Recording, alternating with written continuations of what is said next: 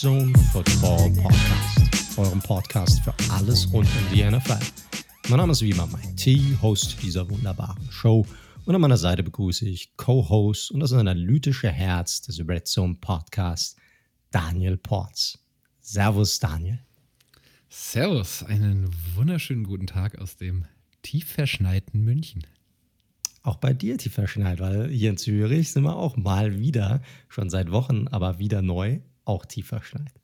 Ja, aber das ist für so einen, so einen Stadtmenschen ist es ungewohnt. Das schneit zwar immer mal wieder und dann ist es weg, aber hier kannst du jetzt richtig, richtig schön Schneeengel machen draußen. Aber nice, sehr nice. Ich stehe da drauf. Da kann ich auch ganz irgendwie ist es angenehmer auch dabei rauszugucken, den Schnee zu sehen, zu arbeiten, hat irgendwas. Ja, kommt einen Monat zu spät, 25.01. Das wäre rund um Weihnachten auch eine ganz nette Geschichte gewesen. Aber naja, wir nehmen es mal so, wie es ist. Genau. Hast du denn eine schöne Woche gehabt, Daniel? Same, same and not different, würde ich mal so sagen. Die Möglichkeiten bleiben begrenzt. Und ja, ich habe tatsächlich zum, zum Leidwesen meiner, meiner Partnerin sehr viel Live-Sport geschaut. Ich hatte es ja gesagt, Handball-WM, Eintracht hat gespielt zweimal die Woche und jetzt Football am Wochenende. Das sind die, die kleinen Freuden. Ich habe da, genau wie die meisten anderen, die, die uns zuhören, nicht viel Neues zu erzählen gerade. Ja, ist bei mir ganz ähnlich. Ich muss klar, gerade durch die, mein Jüngster geht, geht gerade durch das ganze Thema Zahnen durch. Das solltest du irgendwann mal Kinder haben, lieber Daniel, dann freu dich schon mal darauf. Das sind ganz tolle Sachen. Er hat Nacht von Samstag auf Sonntag hat er einfach mal sechs Stunden am Stück einfach nur geschrien. Stand ich nachts um drei noch in meinem Auto auf der Autobahn mit ihm, damit er irgendwie, irgendwie dann doch noch einschläft, was dann glücklicherweise dann doch geglückt ist. Aber dafür gibt es doch Noise Canceling Kopfhörer. Ich weiß gar nicht. Ja, die, die habe ich sogar. Die habe ich. Ja, trotzdem, wenn, wenn die mal anfangen, richtig zu brüllen, dann nützt ja auch kein neues Canceling-Kopfhörer irgendwas. Vor allem, weil die ja meistens auch gegen, ich sag mal, was Stimmen angehen, nicht so mega gut helfen. Ja. Ja. Gucken wir mal, gucken wir mal. Genau. Ansonsten, ja, Football wurde ja auch gespielt an diesem Wochenende. Ich hörte davon. ziemlich, ziemlich wichtiges Wochenende, Conference Championships. Wir haben, obwohl es nur zwei Spiele gibt, trotzdem eine relativ volle Sendung.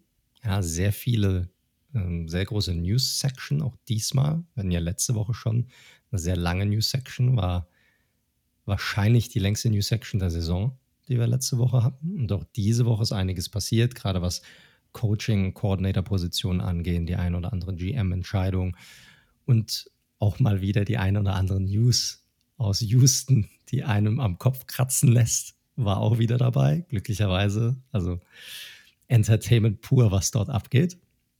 Und wir gehen natürlich im Detail auf die beiden äh, Conference Championships ein.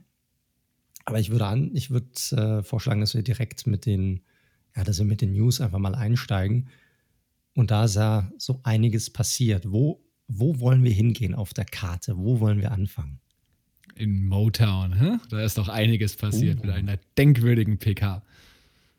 Oh ja, oh ja. Dan Campbell wurde ja offiziell jetzt als Head Coach vorgestellt bei den Detroit Lions. Das war ja generell schon eine recht überraschende Personalie, dass er angeheuert wurde, weil er jetzt nicht so dieser Hotshot-Coordinator ist, weder auf der offensiven noch auf der defensiven Seite, sondern der ehemalige Tight Ends Coach der Orleans Saints ist. Und jeder hat sich so ein bisschen gefragt, hm, warum trifft ähm, Madame Ford, die ja dort das Sagen hat, diese Entscheidung? Und heuert Dan Campbell als Head Coach an. Was hat er gemacht, dass, es, äh, dass die dazu bewegt hat? Und er hat auf der PK ja, so ein bisschen reinhören lassen, was er so für ein Typ ist. Und es war schon, was er da abgelassen hat, war schon recht denkwürdig, auf jeden Fall. Ja, muss auf deine Kniescheiben, musst auf deine Kniescheiben aufpassen, auf jeden Fall künftig Absolut. in Detroit. Absolut. Also, falls, es, äh, falls ihr es nicht gesehen haben solltet, solltet ihr euch mal reinziehen. Irgendwie auf YouTube werdet ihr es sicherlich irgendwie finden. Äh, Dan Campbell, äh, Press Conference Intro, was der Typ da abgelassen hat, was er irgendwann mal angefangen hat zu erzählen, von wegen, wie sie spielen würden und wie die Identität des Clubs sein würde Dann hat er Beispiele rausgeholt, dass sie, ja, wenn sie äh, runtergeschossen werden, dann stehen sie auf und dann hauen sie dich in die, in die Kniescheiben und dann werden sie beim zweiten Mal runtergeschossen und stehen sie wieder auf und dann ein drittes Mal und am Ende, ja, sind sie nur noch, sind sie die Letzten, die dastehen werden. Also es war ein bisschen verwirrend, muss man sagen. Und auch ein bisschen peinlich, fand ich. naja, es äh, hatte vor allem deswegen sowas Besonderes oder was ja für einige vielleicht auch wieder ganz passendes, weil er ja vorher schon so ne äh, uninspirierte Wahl, so dieser Oldschool Football Guy und ey, wir sind die toughesten der Toughen und bla bla bla. Und das hat natürlich diese PK ergänzend mit seiner Erscheinung. Das ist ja auch ein durchaus massiver Typ, kann man ja nicht anders sagen, immer noch. Mit seinen, na, Mitte 40 ist er, glaube ich, ungefähr mittlerweile. Sieht zudem auch noch so ein bisschen aus wie The Big Lebowski. Nennt sich ja auch The Dude. Richtig, genau. Und das hatte schon einen hohen Unterhaltungsfaktor. Ich hatte gesehen, er war am nächsten Morgen nochmal bei Good Morning Football zugeschaltet. Da hat er dann so ein bisschen zurückgerudert und auch so gesagt, oh ja, äh, da wirkt er ganz sympathisch tatsächlich. Und hat er gesagt, ja, ich wusste gar nicht so genau, was ich da alles erzählt habe, hörte sich am nächsten Tag dann doch irgendwie ein bisschen krasser an, als ich es meinte in dem Moment. Aber man sieht, er footballerisch kann ich noch nicht so viel zu ihm sagen, aber er wird auf jeden Fall über das Thema Mentalität kommen wollen. Ich glaube, das können wir schon mal festhalten. Ja, ich denke auch. Und äh, es ist ja so ein bisschen die Sache bei ihm, dass ja, es ist ein First-Time-Head Coach. War ja vorher noch kein, kein er war ein Interims-Head Coach, war ja vorher mal gewesen. Aber was ja bei so First-Timern oft der Fall ist, ist, dass wenn sie sich ihre Koordinatoren aussuchen, dass dann meistens dann auch welche dabei sind, die schon Head Coaching Experience haben, um das so ein bisschen abzudecken, ja, damit die sich auch mal einen Ratschlag reinholen können. Und eine weitere große Personalie bei den Lions ist jetzt auch die Verpflichtung des Offensive Coordinators gewesen, und zwar der ehemalige Head Coach, der jetzt gerade erst bei den Los Angeles Chargers gefeuert wurde, Anthony Lynn, übernimmt diese Position bei den Lions.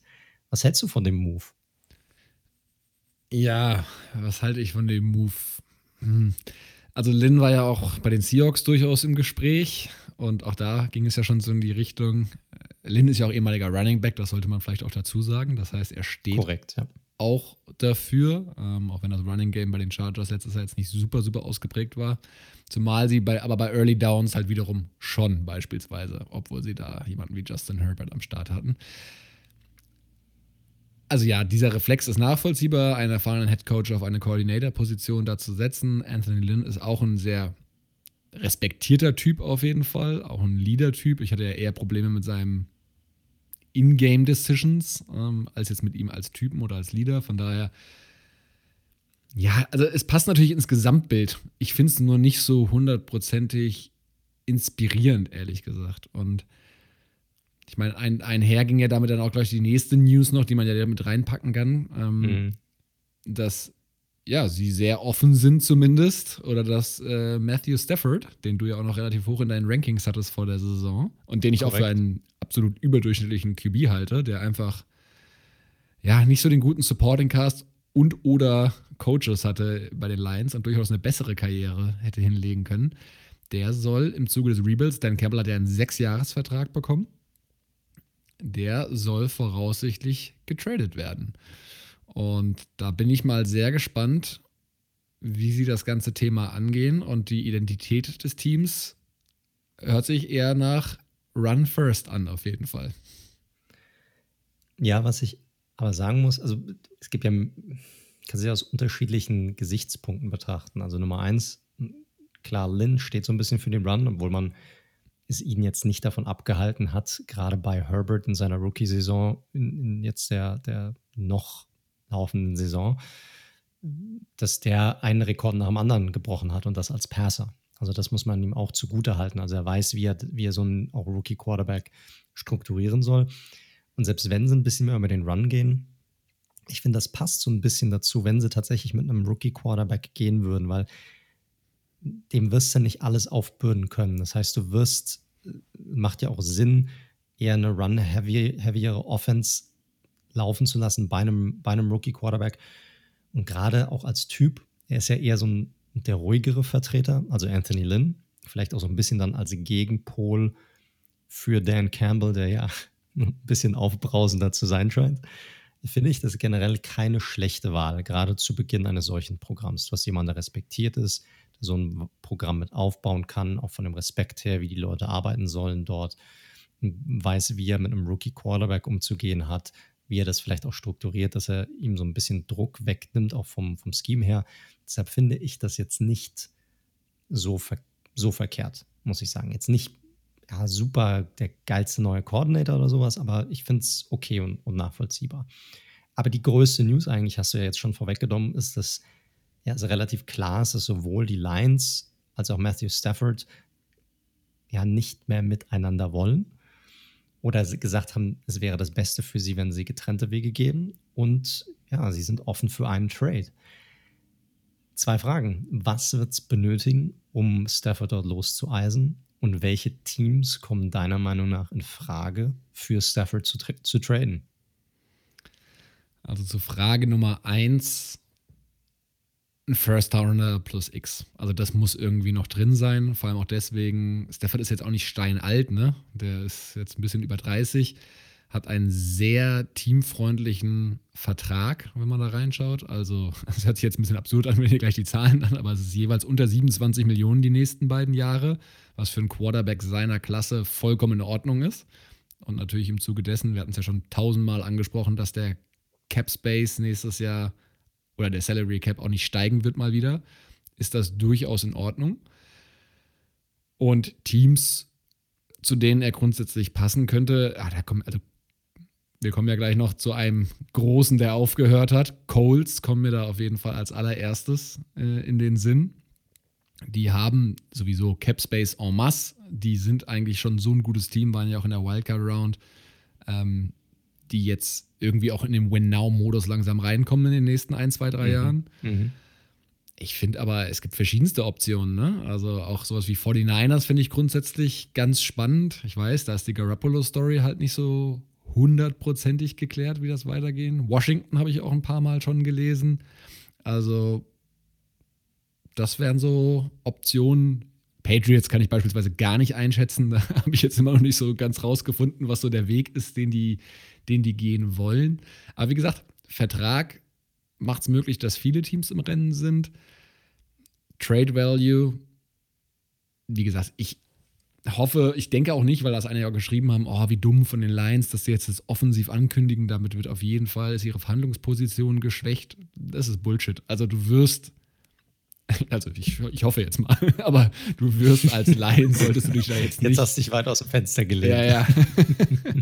Nein, aber ich glaube, die lassen sich da nicht abspeisen. Und alles unter einem First Rounder plus, keine Ahnung, ein Mid-Round-Pick, vierte Runde, dritte Runde, ich weiß es nicht, irgendwie sowas in dem Ding, fände ich einen angemessenen Gegenwert. Ich bin komplett bei dir. Also ich glaube, das spielt auch keine Rolle, ob du das ankündigst oder nicht. Du kündigst es an, damit du sagst, hey, I'm open for business. So, fertig. Und dann hast du eh den Bieterwettbewerb. Da kommen dann drei, vier Teams, die werden sicherlich inter interessiert sein und einer wird halt, die werden sich halt gegenseitig irgendwie ausbieten. Einer wird halt ein Angebot machen, das sowohl Stafford als auch den Lions am ehesten, Lions am ehesten zusagen wird. Und dann passt das schon.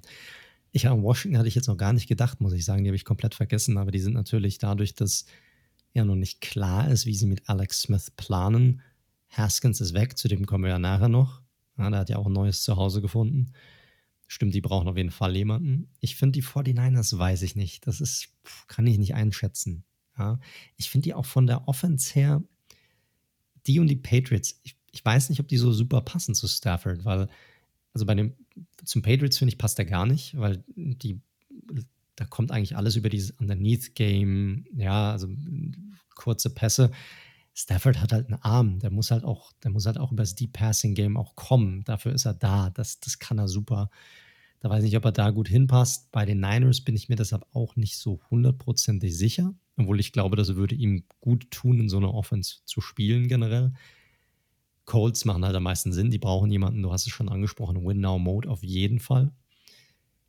Wenn John Elway nicht gerade seinen GM-Posten abgegeben hätte, ja, dann würde ich sagen, hätte er wahrscheinlich schon die Farm nach, nach wie man schon, wie man so schön sagt im Amerikanischen, die Farm abgegeben an, an die Lions, weil er da tatsächlich den ne, Strong Arm Quarterback endlich gefunden hätte für sein, für sein Team. Und ich glaube, es passt zu der Offense auch. Die haben einen guten, guten Wide Receiver Core, einen jungen Wide Receiver Core. Die haben eine ordentliche O-Line. Das finde ich könnte sehr gut passen. Ja, vielleicht auch nochmal etwas, wo man sagt, okay, wir geben vielleicht Lock nicht komplett auf, aber so etwas, wo wir ja, Stafford zwei, drei Jahre auf jeden Fall noch unter Vertrag haben, solange läuft der Vertrag. Da kann man Lock auch nochmal gucken, ob er sich darunter entwickelt. Und wenn es gut läuft, bleibt halt Stafford da. Wenn nicht, dann hat man vielleicht seinen direkten Nachfolger dort. Fände ich jetzt nicht so verkehrt. Sind auf jeden Fall vom Quarterback-Typ her, jetzt nicht was das Talentlevel angeht, aber vom Typ her sehr ähnliche Quarterbacks, sage ich mal. Ja, also bei den Broncos, ihr habt es rausgehört, wir hatten es gerade nicht namentlich genannt, aber Broncos in der Tat auch noch eine spannende Korrekt. Option, ja. die ja seit langem auf der Suche sind nach ihrem Franchise QB. Korrekt. Aber war schon überraschend, oder? Oder hattest du damit gerechnet, dass da irgendwas kommt? Es gab ja selbst letztes Jahr schon so erste Gerüchte. Ähm, und als dann so die Vertragslänge von Campbell rauskam, hat mich jetzt nicht völlig überrascht. Also ich finde es eigentlich immer, wenn du so einen guten QB unter Vertrag hast, solltest du es irgendwie nicht herschenken. Und wie gesagt, er ist ja jetzt nicht irgendwie Ende 39, 39 äh, und äh, hat, hat einen Breeschen Nudelarm, sondern da geht ja schon durchaus noch was. Wobei man natürlich schon bei Stafford mal sagen muss, der war auch schon viel verletzt jetzt die letzten zwei, drei Jahre. Ne? Gerade das Rücken stimmt, ja. äh, immer ja. wieder und gilt ja auch so ein bisschen als, als Tough Guy, der echt äh, auch in dieser Saison, wo es ja sehr schnell klar war, dass es um nichts mehr geht, da doch durch äh, Verletzungen hindurch, wie man so schön sagt, noch weiter gespielt hat. Mal gucken, aber diese medizinische Evaluation wird sowieso jedes Team machen und das ist natürlich jetzt von extern ganz, ganz schwer einzuschätzen, ob da irgendwas, sage ich mal, strukturelles irgendwie kaputt ist, was seine, ja, irgendwie seine Quarterback-Eigenschaften einschränken könnte.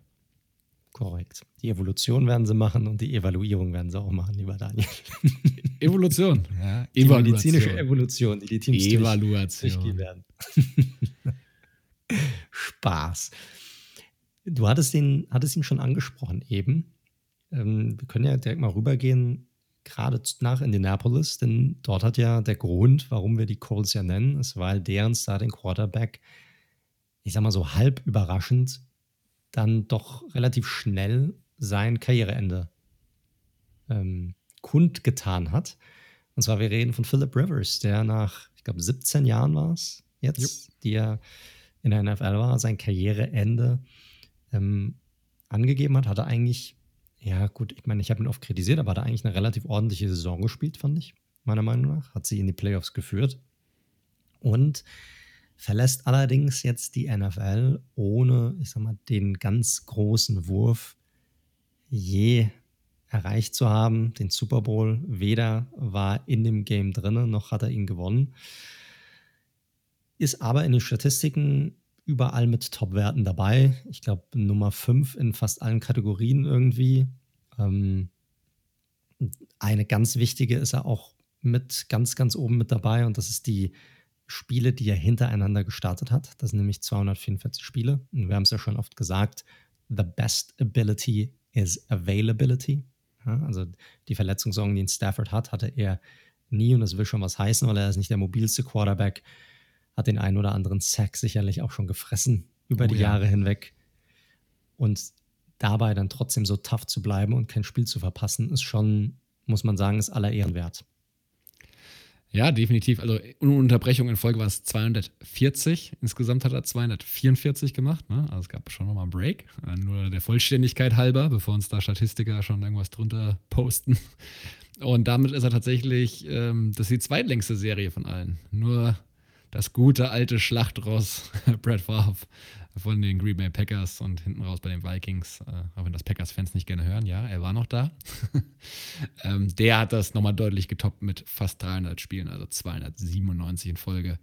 Da gab es ja bei Favre auch diese wilde Geschichte, glaube ich, wo er am Tag, als sein Vater gestorben ist oder am Tag danach tatsächlich Tag danach. gespielt hat und ein unglaubliches Spiel aufgezeigt hat. Eines der besten Spiele seiner Karriere hingelegt hat. Aber da gibt es auch wilde Stories. Ich meine, gut, die Amis wissen natürlich auch, wie sie sowas hochpushen sollen, aber da, ich glaube, beim letzten Field Goal oder so erzählt der Kicker, wie er und der Holder beide geheult hätten, obwohl es gar nicht um ihren Vater ging. Und dann kickt er das Field Goal rein und so, okay, alles klar. Aber es ist natürlich, die, die wissen, wie sie sowas aufbauen sollen. Auf jeden Fall. Ja, definitiv. Äh, kurz zurück zu Rivers. Also hört jetzt auf, super Karriere. Ist er für dich, ich meine, die Frage, die, die alles entscheidende Frage, die hier bei sowas immer aufkommt, gerade bei ihm, vor allem wenn du keinen Super Bowl gewonnen hast, ist er für dich ein Hall of Famer? Ja, ist er schon. Also du hast es ja schon angesprochen, aufgrund der Kategorien. Und man muss ja auch sagen, dadurch, wie die NFL ja strukturiert ist, ähm, ist es ja auch nicht ganz leicht, einen Titel zu gewinnen. Ähm, und wir sehen es ja bei verschiedensten Quarterbacks. Äh, auch einem großen Drew Brees war es nur einmal bisher vergönnt, der ja auch in vielen Kategorien dabei ist. Rivers in der Tat, also du hast angesprochen, AFC Championship Game einmal erreicht. Das hat er ohne mit, mit gerissenem Kreuzband, glaube ich, damals auch gespielt sogar. Also nur mal von wegen hier bei den Tough Guys zu bleiben. Aber die Statistiken sind zu gut. Und wenn man mal sieht, in welcher, wer da noch vor ihm steht, das ist halt nur noch Brady Brees, Peyton Manning und eben Brett Favre. Und von daher finde ich das, ist das eine Diskussion, also ist für mich keine Diskussion, sondern gehört für mich in die Hall of Fame. Und da sind ja auch schon andere Quarterbacks, die keine Titel gewonnen haben, wie Dan Marino beispielsweise. Korrekt, ich sehe es genauso. Für mich ist er ganz klar ein Hall of Famer. Wie gesagt, wenn du 17 Jahre hintereinander durchspielen kannst, im Grunde genommen, äh, ohne oder kaum mit Verletzungen, dann ist das allein allein diese Statistik wäre es für mich schon fast wert, dass du da reinkommst, egal ob er jetzt die fünf besten Werte hätte oder die zehn besten Werte. Aber ja, das hat er sich, hat er sich meiner Meinung nach verdient und gehört damit ähm, für mich auch rein. Ist natürlich jetzt super interessant. Zum einen, Lions sind jetzt wieder auf dem Markt für einen Quarterback, die Colts sind auf dem Markt für einen Quarterback. Könnte natürlich passen, dass es hier so eine Art Swap gibt, aber weißt du nicht. Ne? Wie gesagt, sind sicherlich auch andere Teams im Boot. Aber sicherlich für die Colts auch jetzt eine sehr wichtige Offseason, weil der Kader, wie du es gesagt hast, er steht, er ist da, um jetzt zu gewinnen. Also ich frage, holst du dir, würde es Sinn machen, einen gestandenen Quarterback reinzuholen? Oder könnten sie theoretisch auch gucken, ob sie irgendwie nach oben traden, schauen, ob sie vielleicht einen der Rookies oder Rookie-Quarterbacks irgendwie aufnehmen? Was meinst du, in welche Richtung sie da gehen werden? Oh, ich finde, dieses Thema Stafford macht halt echt auf vielen Ebenen Sinn, ne? weil die Coles haben echt schon einen sehr guten Kader. Ähm, hat man ja gesehen, sonst wären sie ja nicht in der Wildcard-Round. Und ich meine, 11 und 5 ist halt auch echt ein guter Rekord. Und der Wide Receiver-Markt, Free Agency, ist ja auch super attraktiv. Da finde ich, könnten sie auch auf jeden Fall nochmal ähm, einen klaren Number One Receiver brauchen, weil wie viel T.Y. Hilton da noch so im Tank hat, da bin ich mir nicht hundertprozentig sicher. Und sie haben massig Cap Space, trotz der Situation, wie sie in der nächsten Saison sein wird. Und also klar, das ist jetzt irgendwie erstmal na, mal zurechtgesponnen, ne? aber ein Quarterback, wenn er fit ist wie Stafford und dazu nochmal, ich bin jetzt einfach mal einen der Top-Receiver, die gegebenenfalls, solange es keinen Franchise-Tag gibt, auf den Markt kommen, aller Allen Robinson, aller Chris Godwin oder you name it. Kenny Golladay aus, von den Lions, das weiß man ja auch nicht, ist auch Free Agent. Und holen sie, holen sie direkt im, im Doppelpack. Ja, du, Cap Space ist da. Die äh, Lions weiß ich nicht genau. Kann man natürlich jetzt schwer sagen, was da der neue Plan ist. Ob langer Rebuild. Ähm, vielleicht brauchen sie jetzt einen Conny Golliday, ist 27. Vielleicht wollen sie dem jetzt nicht die Kohle zahlen für die nächsten zwei, drei Jahre. Aber sie sagen, naja, wir gewinnen jetzt, wir sind jetzt nicht im Win-Now-Modus.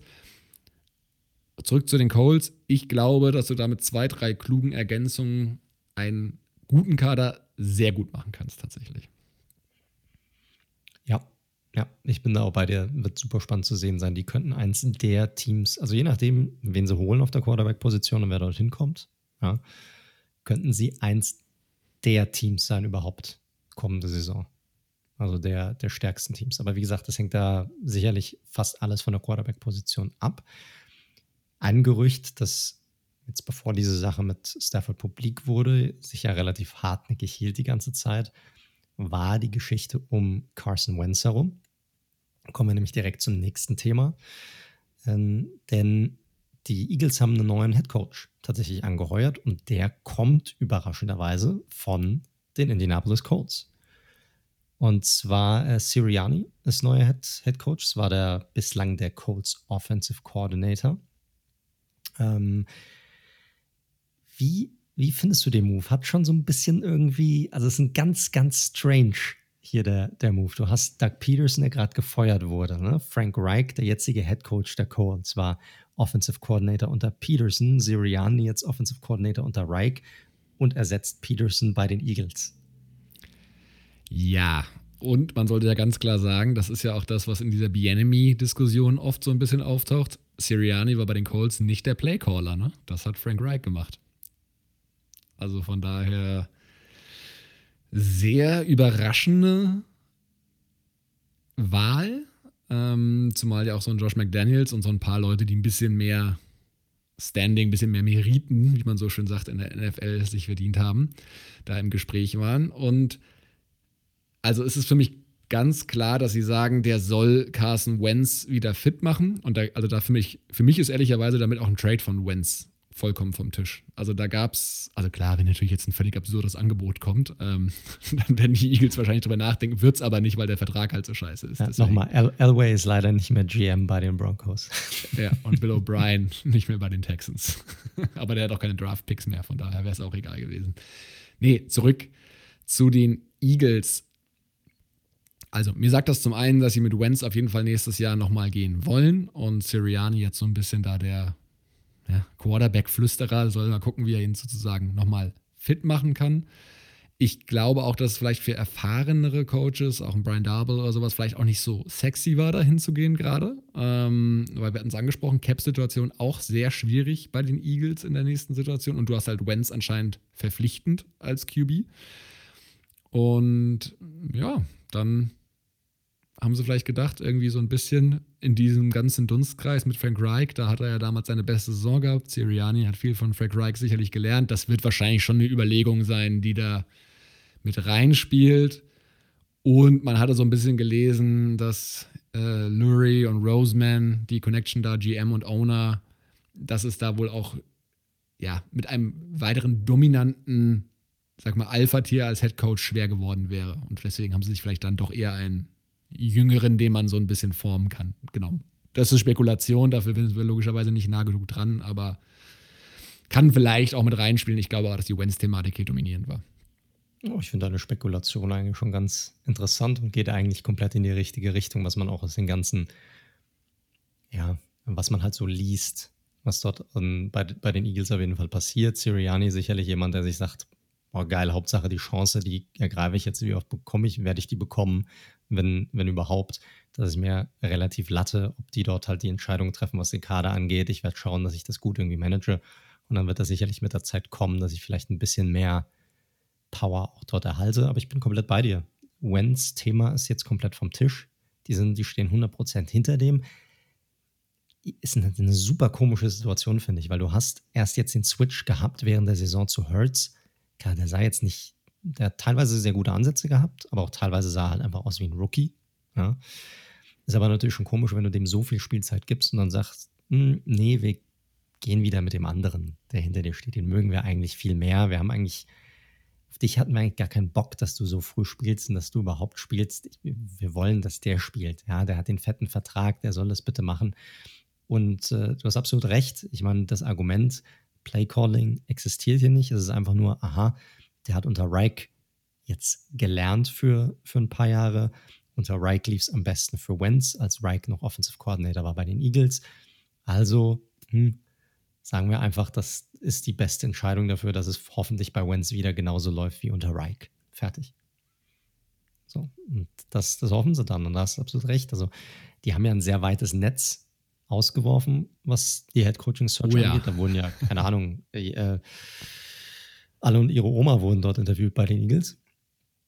Und äh, aber ja, super, super überraschend. Keiner kennt den irgendwie. Mal gucken, was, was daraus wird. Ja. Aus dieser, aus dieser Entscheidung. Auch interessant schon, die, ja, gab es ja auch schon ein paar Coordinator-Hires, die dort gemacht wurden. Ja, ich finde, die interessante ist eigentlich die des Offensive Coordinators mit äh, Shane Steichen war der war der ehemalige Offensive Coordinator der Chargers jetzt in der vergangenen Saison, der auch maßgeblich maßgeblichen Anteil daran hatte, wie gut Justin Herberts Rookie-Saison war. Deshalb finde ich das einen sehr, sehr, also sehr spannenden Zusatz hier. Und wie gesagt, das ist also alles in Richtung, die sind all in, was Carson Wentz angeht. Ja, zwangsweise mehr oder weniger. Steigen sicherlich sehr interessant zu sehen sein, wobei ich da auch schon unterschiedliche Meinungen gelesen habe.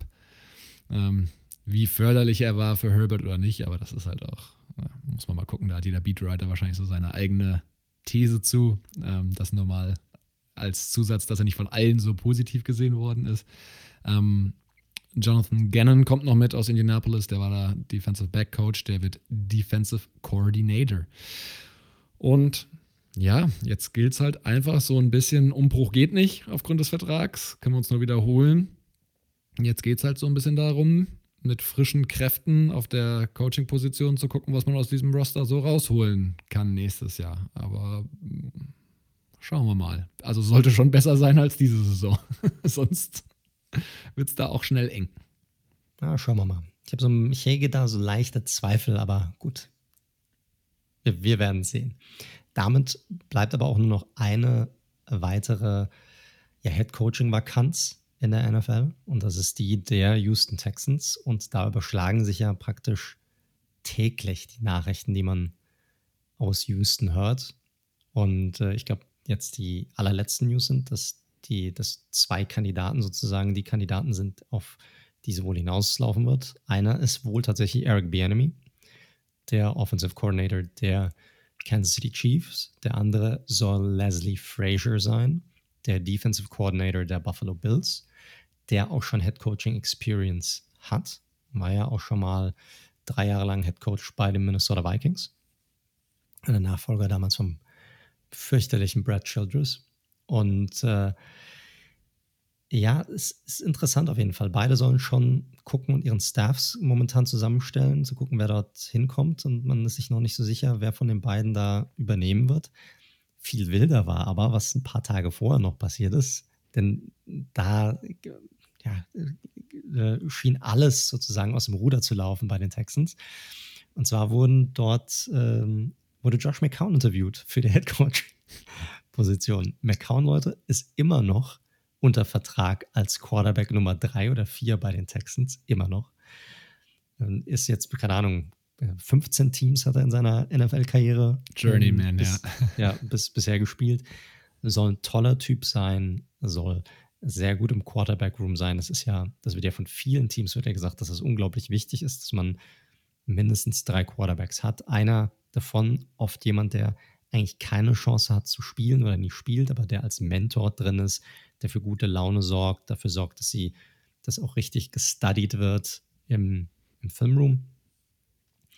Aber er wurde tatsächlich interviewt für die Position und da war natürlich der Aufschrei extrem groß, weil keine Head-Coaching-Erfahrung, also null, überhaupt gar keine Coaching-Erfahrung, gar nicht. Ah, stimmt also, nicht, er coacht das Highschool-Team seines Sohnes.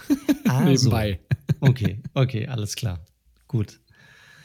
Da, da wissen wir es. Er ist ja absolut prädestiniert dafür, dann direkt einen Head-Coaching-Posten in der NFL zu übernehmen.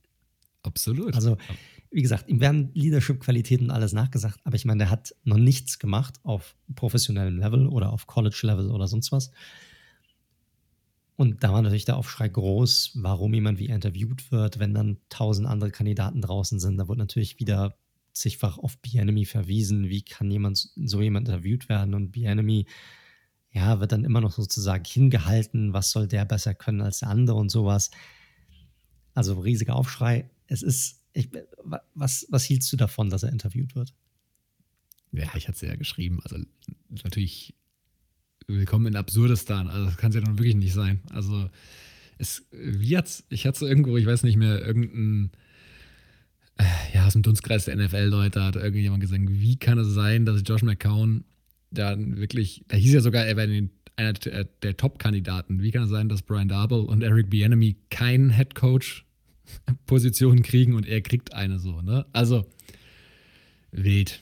Ähm, und ja, ergänzt diese Daily Soap, die wir da mittlerweile in Houston sehen, natürlich noch um eine weitere schöne Komponente. Und das Entscheidende ist ja wohl, und da hat man ja schon gefühlt, dass das jetzt bewusst lanciert wird die ganze Zeit, um so sukzessive immer mehr Druck aufzubauen, dass Deshaun Watson wohl angeblich auch gesagt hat, ist ihm scheißegal, wer der Headcoach wird. Und selbst wenn es jetzt Eric Bieniemy wird, den er ja ursprünglich sowieso da haben wollte, er hat keinen Bock mehr zu spielen. Da gab es ja auch wiederum, ja, wenn ich, äh, die Jets wären jetzt wegen Robert Salah, weil er den Typen sehr cool findet, wäre jetzt seine äh, favorisierte Destination. Also bei den Texans, das bleibt noch bleibt noch lustig die nächsten Wochen. Ich bin jetzt mal sehr gespannt, wie wen sie final gehen werden. Und dann bin ich mal gespannt, wie die Watson-Saga weitergeht. Das ist Unterhaltung pur. Also ich finde es fantastisch, weil es einfach so unterhaltsam ist. Ich finde, es wird alles ein bisschen heißer gekocht, als es wahrscheinlich überhaupt ist. Also die McCrown-Geschichte ist halt ein Bad Look. Es sieht halt einfach schlecht aus. Auf der anderen Seite, Leute, es werden jedes Jahr von jedem Team so viele Kandidaten interviewt und es sind auch immer wieder Leute dabei, die man interviewt, absichtlich interviewt, wo man vorher weiß, ja, wir werden den jetzt nicht als Head Coach einstellen, aber wo man vielleicht aus Gesprächen, die NFL ist halt wie ein kleines Dorf, was Gutes gehört hat hier und da, wo man denkt, hm, der könnte vielleicht jemand sein in zwei, drei Jahren, falls, es, falls wir dann wieder jemanden benötigen sollten. Da wollen wir schon mal unsere Hausaufgaben gemacht haben, ihn reinholen, ihn mal interviewen, mal einfach mal zu sehen, was sind die Ideen, die diese Person hat, wie organisiert ist diese Person, wie würde die ein Programm aufbauen und so weiter. Ist natürlich bei jemandem, der überhaupt keine Coaching-Erfahrung hat, ein bisschen komisch, den reinzunehmen. Aber ich glaube nicht, dass da jemals irgendwie die Idee dahinter bestand, den jetzt tatsächlich einzubauen oder zu, anzuheuern als Coach. Aber der Aufschrei war natürlich riesig und es sieht natürlich total bescheuert aus für die, für die Texans.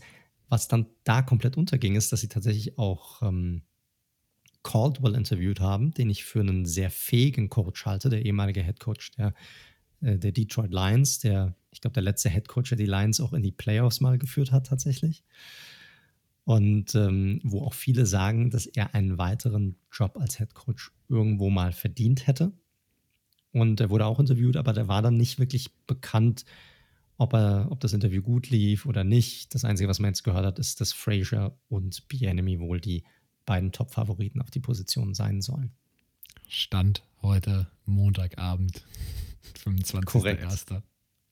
Korrekt. Vielleicht macht Watson auch Spielertrainer und bleibt am Ende. genau, korrekt. Schauen wir mal, schauen wir mal. Aber auch die Sache mit den Jets, oder als würde irgendjemand wirklich wissen, wen er da richtig gut findet oder wen er da präferiert oder so. Also das ist halt, keine Ahnung, aber es ist, äh, ist super unterhaltsam. Einfach. Ja, die NFL lebt von Storylines und ähm, die Saison neigt sich ja dem Ende zu. Und dementsprechend muss jetzt auch der, der, Februar, in dem wenig Football gespielt wird oder nur der Super Bowl stattfindet, danach muss auch noch was passieren. Von daher gucken wir mal. Korrekt, korrekt. Wir können ja trotzdem mal so ein bisschen bei den Koordinatoren bleiben, weil es gab auch so ein paar Coordinator-News generell. Äh, Gary Kubiak, der Offensive Coordinator der Minnesota Vikings, hört jetzt ähm, oder hat seinen Rücktritt erklärt mit 59 Jahren, hat er ja generell schon auch in den letzten Jahren immer mal wieder gesundheitliche Probleme gehabt und äh, war ja schon einmal zurückgetreten half dann sozusagen bei den Vikings aus als Offensive Control Coach oder irgendwie sowas in der Art und hat dann die Offensive Coordinator Position übernommen, nachdem Stefanski weggegangen ist und hört jetzt tatsächlich wieder auf. Ähm, ist ein sehr, ist ein Offensive Guru, ist sehr bekannt in der NFL, war ja früher auch Head Coach bei den Denver Broncos gewesen. Also das ist auf jeden Fall eine relativ ja, große News, dass er, mhm. dass er aufhört. Auch da werden die Vikings wieder schauen müssen, mal wieder nach einem neuen Offensive Coordinator. Das ist ja in den letzten Jahren nichts Neues. Stefanski weg, davor Schirmer weg. Also die müssen konstant nach Offensive Coordinatoren suchen. Der, sein Sohn, also es gibt wohl Gerüchte, dass äh, es auch intern besetzt werden könnte und sein Sohn ist tatsächlich auch in der Franchise. Von daher ah, ja. vielleicht bleibt der Nachname zumindest des Coordinators gleich. Interessant. Vielleicht geht er auch, damit er den Platz freimachen kann für seinen Sohn, damit er aufsteigen kann. Ja, ich glaube, das war tatsächlich nur noch mal so ein Freundschaftsdienst, den er da ähm, gemacht hatte. Und hat er, wie gesagt, gesundheitliche Probleme, hast du ja schon angesprochen.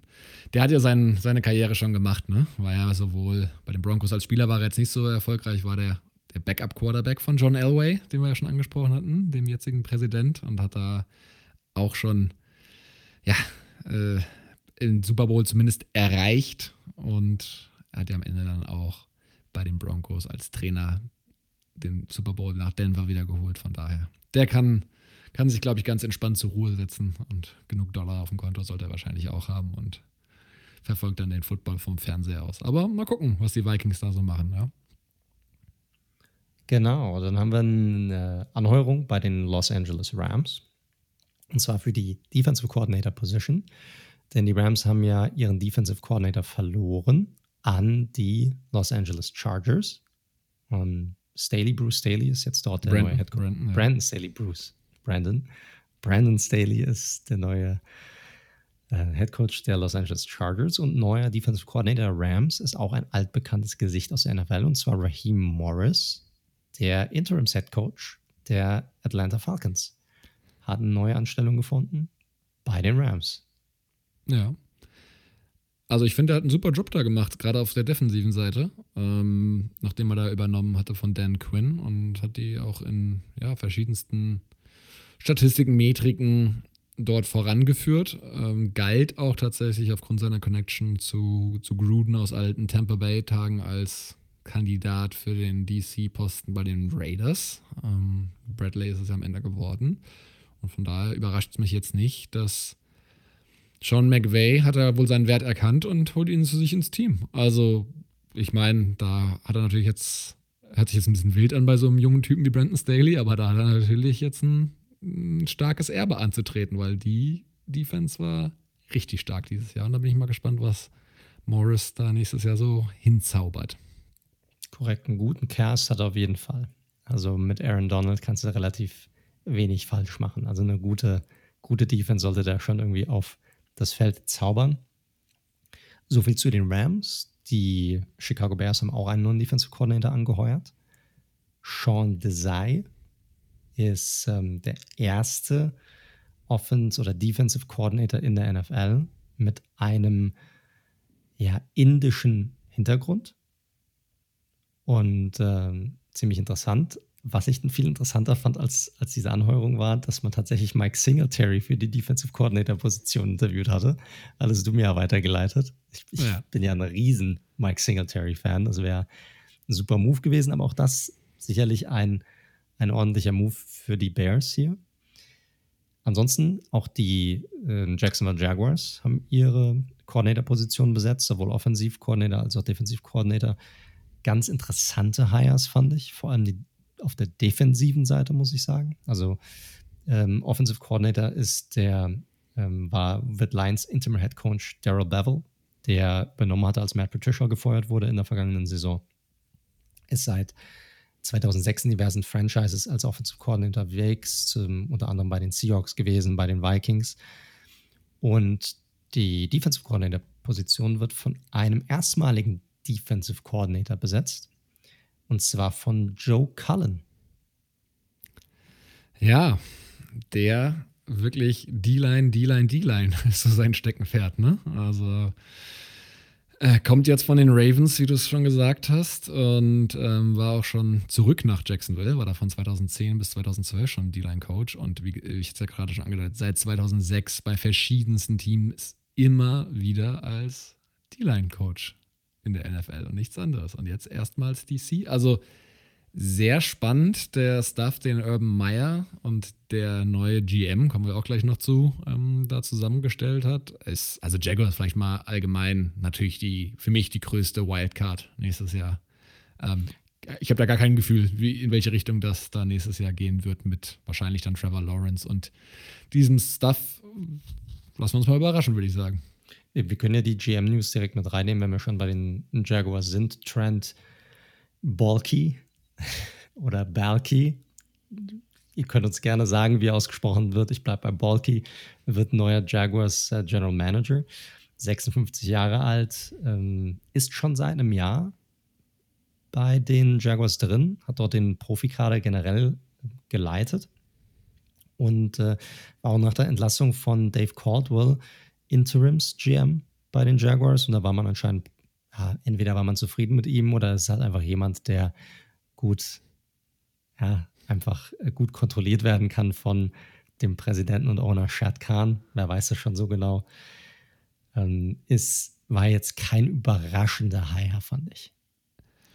Nee, nicht wirklich. Also gerade schon aus dem Punkt, den du da schon angedeutet hast, er ist ja jetzt auch nicht ein kompletter, wie man am Alter auch schon erkennt, kompletter Rookie. Also war auch schon mal GM äh, fünf Jahre lang bei den 49ers und musste dann nach einer desaströsen Saison mit Chip Kelly, wo sie mit 2-14, also zwei Siegen, 14 Niederlagen rausgegangen sind, musste er da auch gehen und ja, also weiß jetzt nicht, ob er da der starke Mann ist. Ich glaube, mit Urban Meyer hat er schon viele Freiheiten und äh, Chad Kahn wird, wie gesagt, das Thema Roster-Kontrolle hatten wir ja schon mal angesprochen. Ähm, wird wahrscheinlich dankbar sein, dann einen GM-Posten zu haben. Lassen wir es mal so stehen.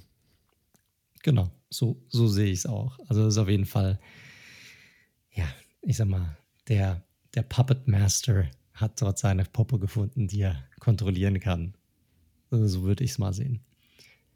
Wir kommen zum nächsten Team, Atlanta Falcons. Die haben auch einige Moves gemacht, auch sowohl auf den Coordinator-Positionen als auch bei den auf dem GM-Posten. Bleiben wir mal zuerst bei den Coordinators.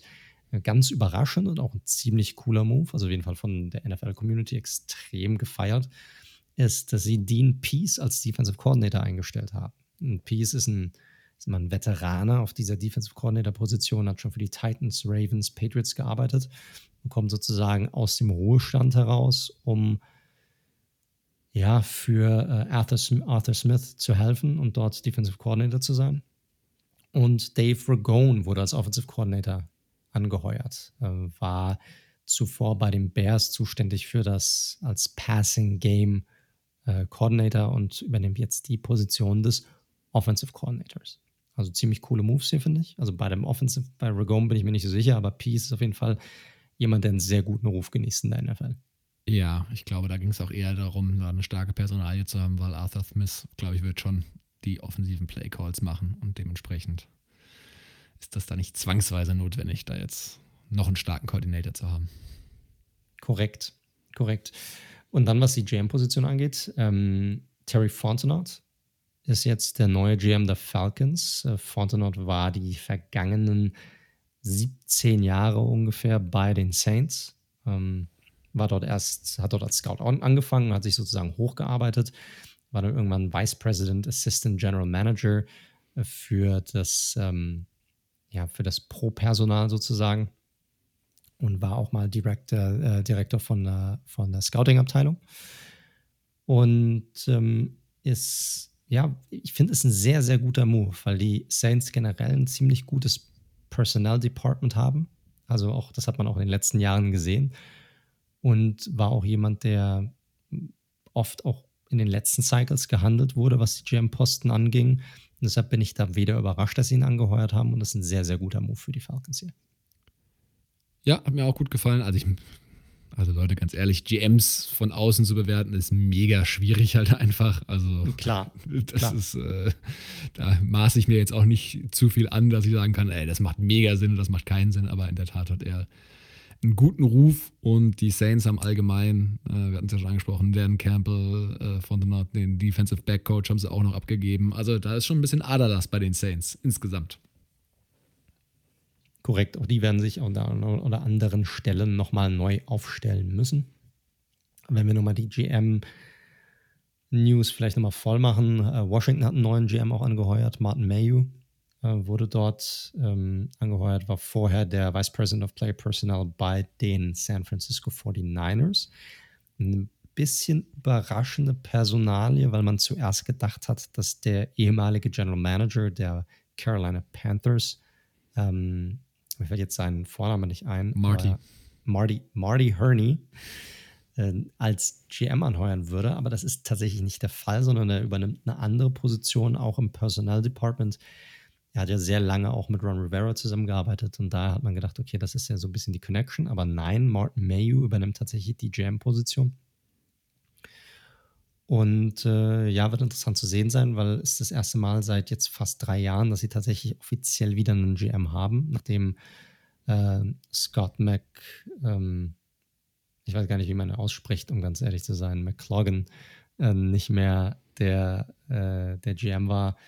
Ähm, Bruce Allen war ja dann als, als Teampräsident derjenige, der das Ganze übersehen hat, ist eigentlich jemand, der auch was seine Personalentscheidungen angeht, sehr angesehen ist in der NFL, aber der ein leichtes ähm, Trinkproblem hat. und das auch schon des Öfteren hatten. Das ist nicht seine erste Station, wo das der Fall ist. Und ja, dann, da gab es dann wohl wieder eine kleine Eskapade, wo er dann seinen Hut nehmen musste, beziehungsweise er selbst dann entschieden hat, okay, das, das funktioniert dann leider nicht. Jetzt nur noch saufen. genau, jetzt nur noch saufen. Und dann haben wir noch eine weitere Personalie, George, äh, George Patton ähm, bleibt in, ähm, in Denver. Der ähm, äh, langjährige Assistant General Manager der Vikings, hat einen Sechsjahresvertrag bekommen bei den Broncos, übernimmt hier jetzt die General Manager-Position, die John Elway sozusagen verlassen oder besser gesagt hinterlassen hat bei seinem Move zum Teampräsidenten. War auch 14 Jahre lang bei den Vikings und war dort auch für alle möglichen, hat in allen möglichen Player Personnel Departments dort äh, gearbeitet und vor allem ganz wichtig immer eng zusammen mit dem Jim Rick Spielman, der auch einen sehr guten Ruf genießt in der NFL. So, damit sind wir fast durch. Wir haben noch ein paar Kleinigkeiten. Ähm, die Chargers haben auch noch einen neuen Defensive Coordinator, der haben Ronaldo Hill angeheuert. Ähm, ist der ehemalige Defensive Backs Coach der Denver Broncos. Und ganz frisch, Matt Patricia ja, geht zurück nach Foxborough und äh, wird die Patriots unterstützen, nicht als Defensive Coordinator, aber als generell, ja, wird Teil des Staffs sein, soll so ein bisschen auch um Scouting gehen, was das angeht. Ich denke, sie wollten einfach, dass er wieder irgendwie da ist, wollten ihm aushelfen und kann dort wieder so ein bisschen mal runterkommen, aber auch eine Aufgabe übernehmen bei den Patriots. Ja, ist leider allgemein so, muss man ja konstatieren, dieses Thema Coaching Trees und wer wann wohin geht. Ähm, also die Jungs, die bei Belichick immer so rauskommen, ähm, haben wir noch nicht so viel gerissen, muss man fairerweise sagen. Das stimmt, da hast du recht. Hoffen wir, dass die letzten beiden äh, das Ganze wieder in ein anderes Licht rücken werden für den Bill Belichick Tree. Richtig, richtig. Brian, Brian haben wir es fast, ne? Hm, da haben wir es fast. Sind wir eigentlich durch mit den News jetzt. Ne? Was haben wir? Haben wir noch eine Sache hier? Ah, ja. Dwayne Haskins haben wir. Oh noch. ja, stimmt, stimmt. Vorhin angekündigt, komplett vergessen. Die wichtigste Nachricht, ja. Hat einen Futures-Contract bekommen, der Gute. Und zwar bei den Steelers. Genau. Interessanter Move, finde ich. Gerade sollte Ben zurückkommen, finde ich den interessant. Ja, Low Risk, High Reward, oder? Korrekt, also, exakt. Deshalb. Der kann sich bei einem zukünftigen Hall of Famer abgucken, was es braucht, um tatsächlich auf hohem Niveau zu funktionieren und zu spielen, wenn er das, ne, wenn er das auch annehmen möchte. Und er ist natürlich ein recht ähnlicher Quarterback. Big Arm, nicht ganz so mega mobil, passt also in diese generell in diese Offense der Steelers eigentlich ganz gut rein. Äh, ja, also mobiler als Big Ben ist er schon. Aber ich glaube, das sind selbst wir. Oh, man, ähm, sollte, man, sollte, Big Ben in der Pocket nicht unterschätzen. Der hat ein sehr gutes Pocket-Movement, finde ich. Ja, das schon. Das schon. Ich meine, mit mobil. Ich meine, da darf man jetzt auch nicht immer an Lamar Jackson denken, aber ähm, naja, lassen wir das. Big Ben probiert ja schon meistens stehen, da stehen zu bleiben, wo er am Anfang steht. aber das ist ein anderes Thema. Nee, super spannend. Ähm, also, wir hatten es ja bei der Entlassung von Haskins schon gesagt das war klar, dass so ein hoher, oder Mitte, Mitte erste Runde war es ja, glaube ich, ne, als er gedraftet worden 15. ist. Ähm, 15, genau, ja.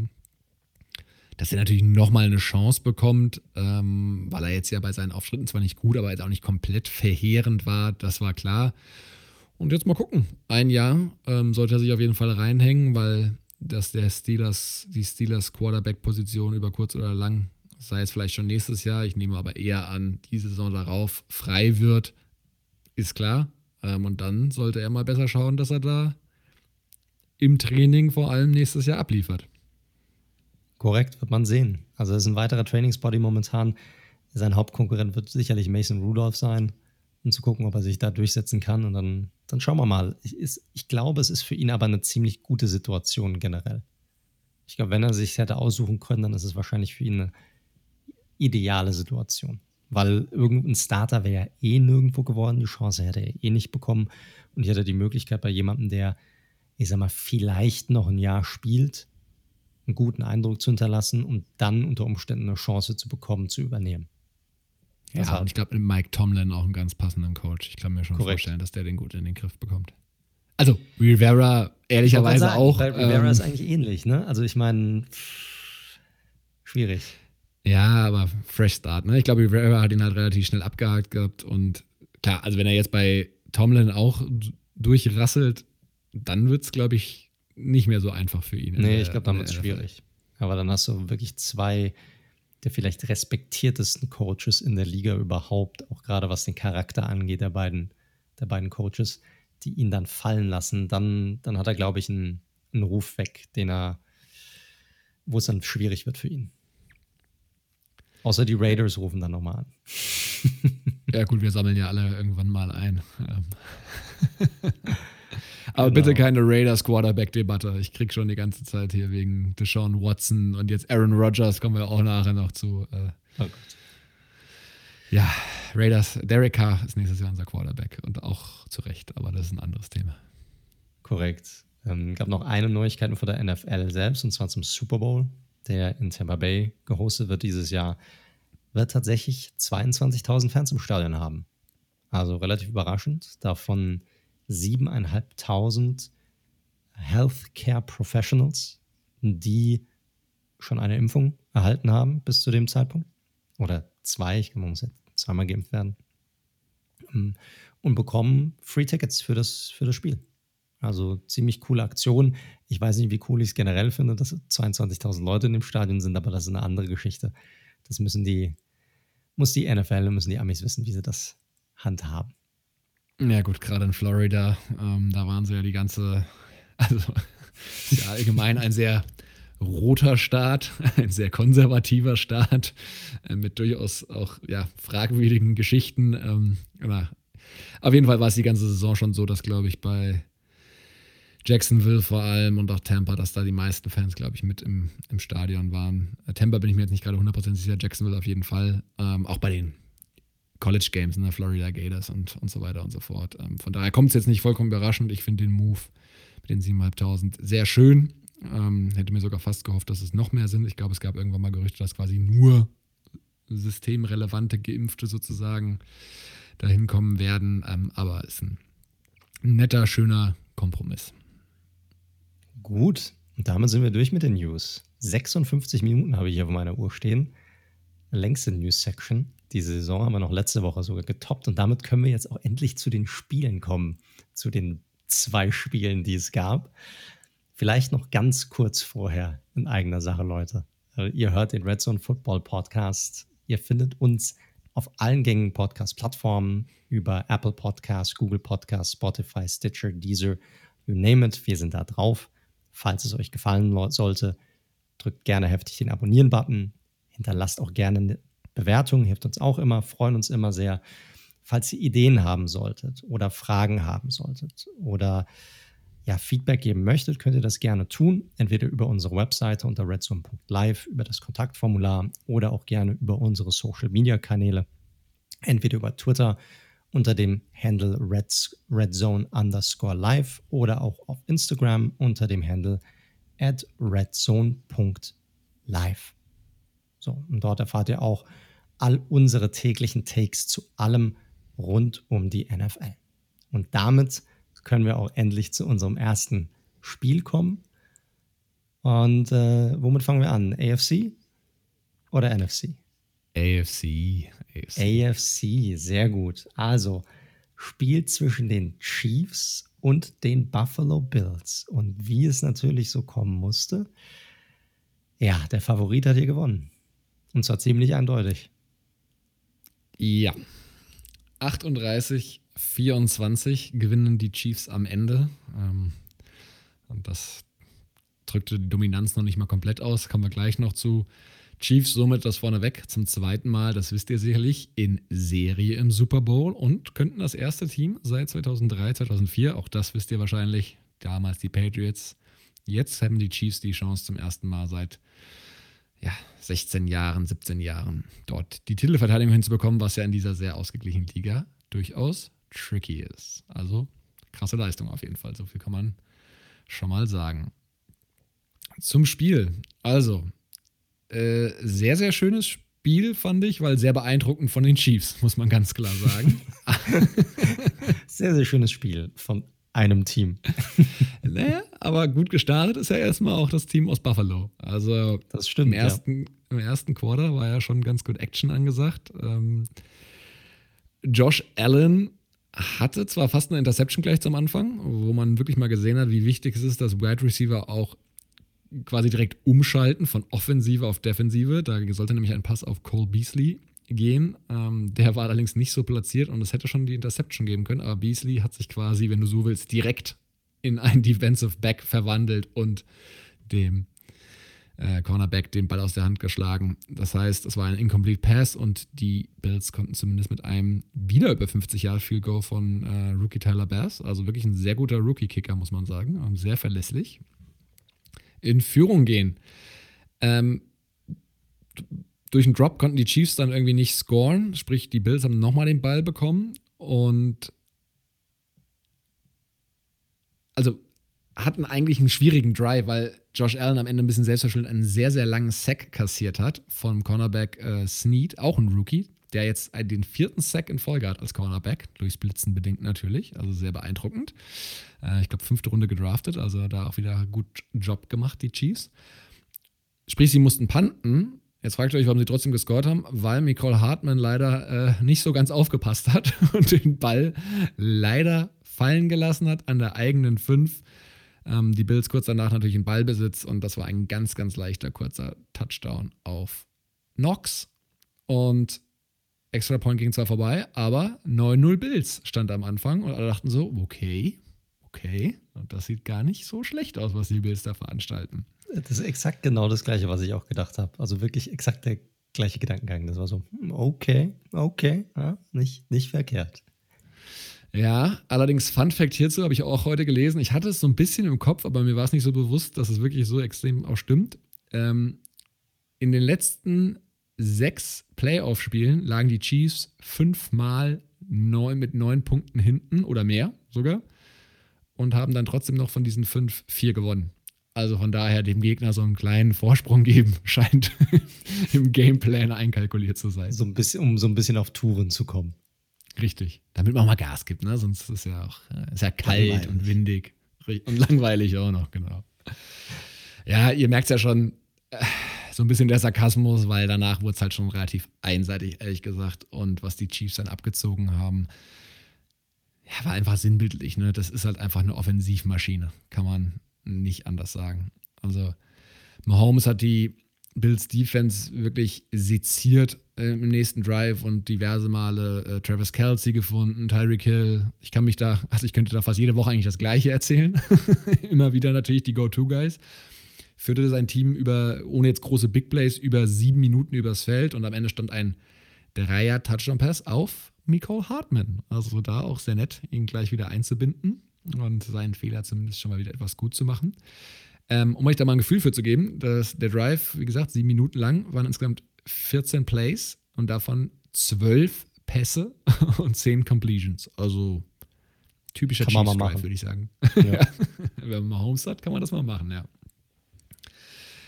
Ähm, danach ging es gut weiter. Defense äh, schaffte einen Stop äh, und Mahomes brauchte danach deutlich weniger, nämlich nur drei Minuten für den nächsten Touchdowns.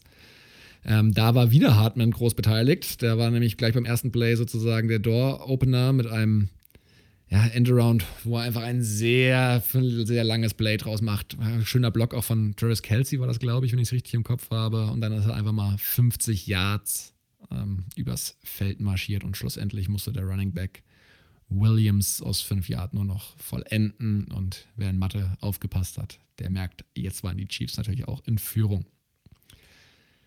Bills konnten das wieder nicht richtig erwidern. Und Alter, der nächste Drive, als ich das gesehen habe, das war halt echt mal wieder so. Einerseits Faszination Patrick Mahomes, andererseits dann doch wieder der Erkenntnis, dass er wahrscheinlich noch zehn Jahre in meiner Division bleiben wird. Deswegen ist das bei mir ja immer so Mixed Feelings tatsächlich.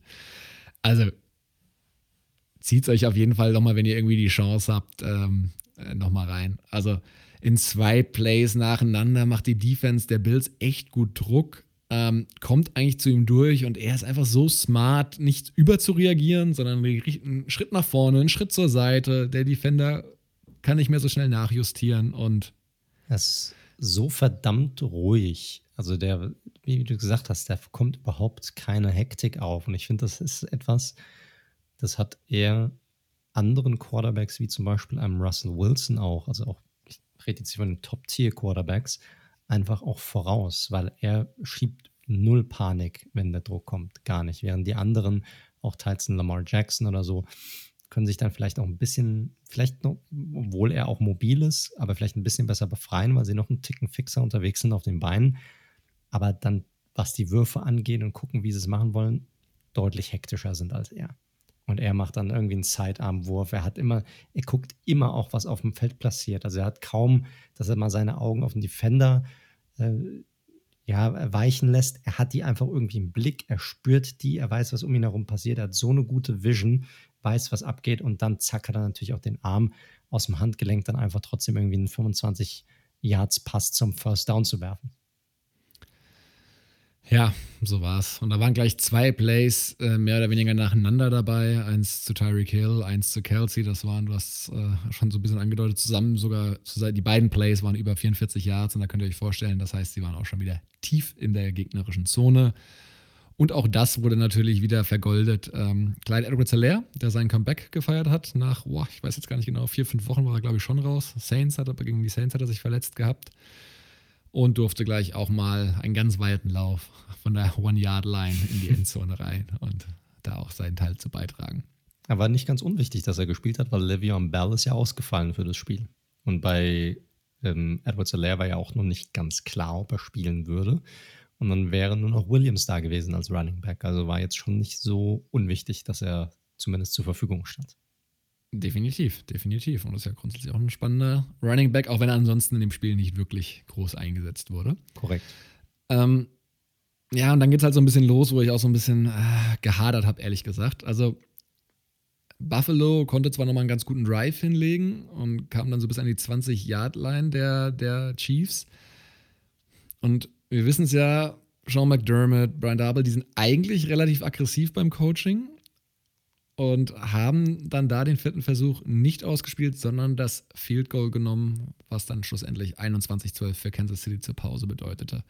Fand ich da noch vertretbar und okay, ich sag's vorneweg.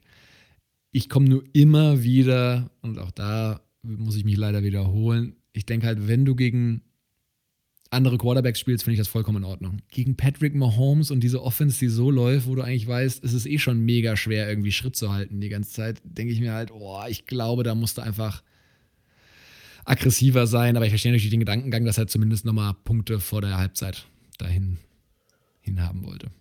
Ja, ich, ich kann es, wie du es gesagt hast, zu dem Zeitpunkt fand ich es noch okay. Das Ding ist halt, die haben halt auch nicht viel auf die Kette bekommen, offensiv. Ne? Und dann ist die Frage, wie viel Vertrauen hast du da in deinen Quarterback, der teils echt auch schräge Entscheidungen getroffen hat und teils auch echt nicht gut aussah, dann in dieser Situation, die hätten auch wieder richtig Druck gebracht und Allen sah in der ersten Halbzeit und über das ganze Spiel hinweg einfach schlecht aus, sobald der Druck kam. Also er hatte richtig, richtig schlechte Entscheidungen getroffen. Also es war nicht der Josh Allen, den man bisher aus dieser Saison gesehen hat, sondern das war der Josh Allen aus von vor zwei Jahren, den man da gesehen hat, was die Entscheidungsfindung angeht. Das muss man einfach so sagen.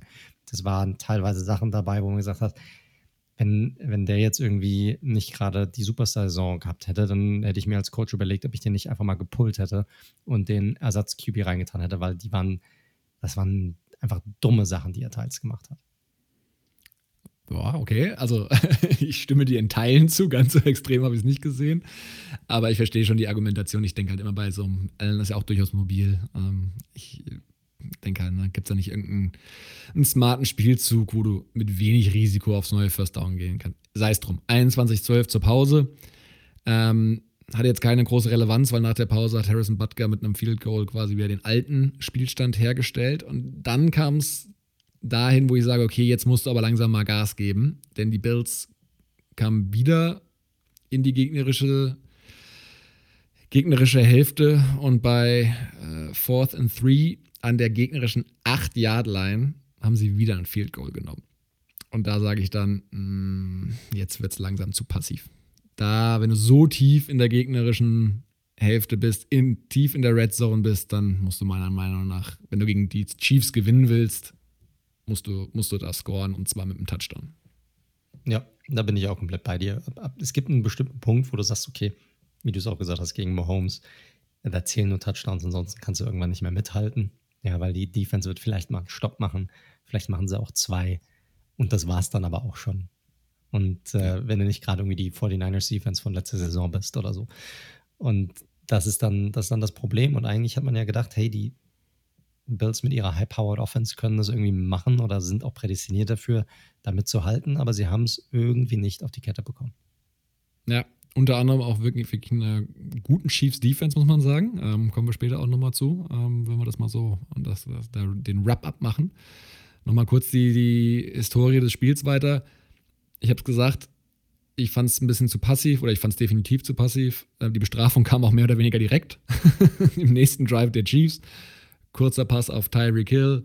Der Roadrunner schmeißt mal den Turbo an, sing weg, 71 Yards Raumgewinn.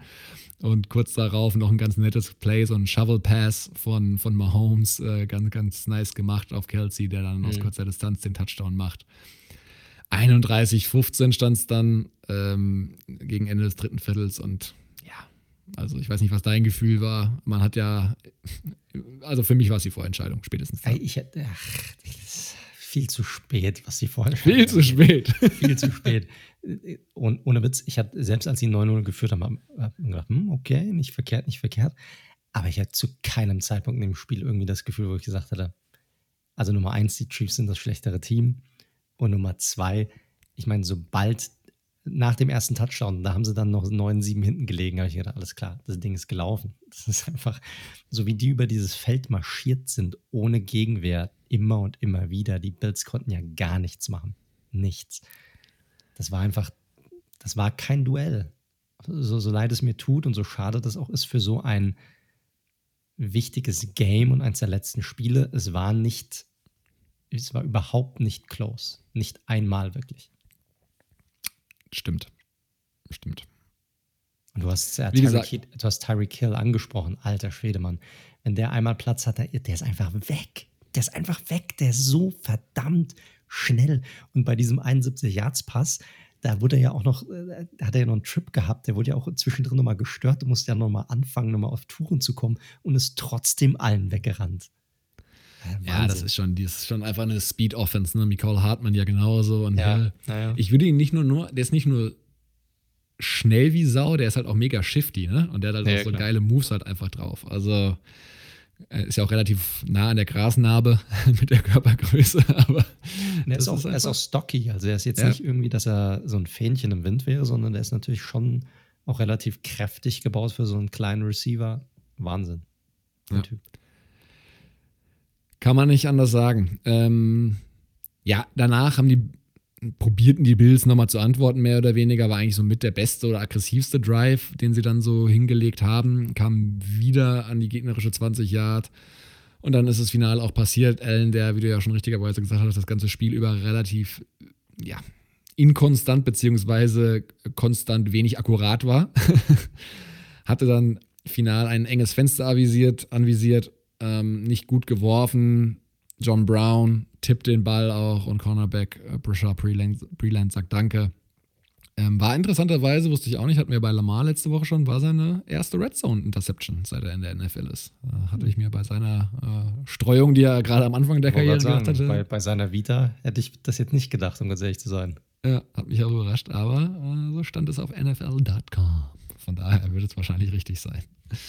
Ähm, ja, ich brauche jetzt gar nicht mehr alles drauf. Es ging nochmal weiter. Die Chiefs haben noch ähm, sind nochmal in die Endzone am Ende marschiert mit einem völlig freien Kelsey. Dann gab es zwar nochmal, Bills sind mal verkürzt mit einem Touchdown. Es gab eine äh, Two-Point-Conversion, die wieder abgefangen worden ist. Es gab, das war nochmal ganz nett, ähm, ein Onside-Kick, der dann, äh, den sie recovered haben, hinten raus. Aber ja, das war auch nochmal witzig. Irgendwie hat Allen nochmal diese 18 Yards Sack und dann machen sie nochmal ein Field Goal aus 50 Yards. Also ich meine, es war egal natürlich, aber okay.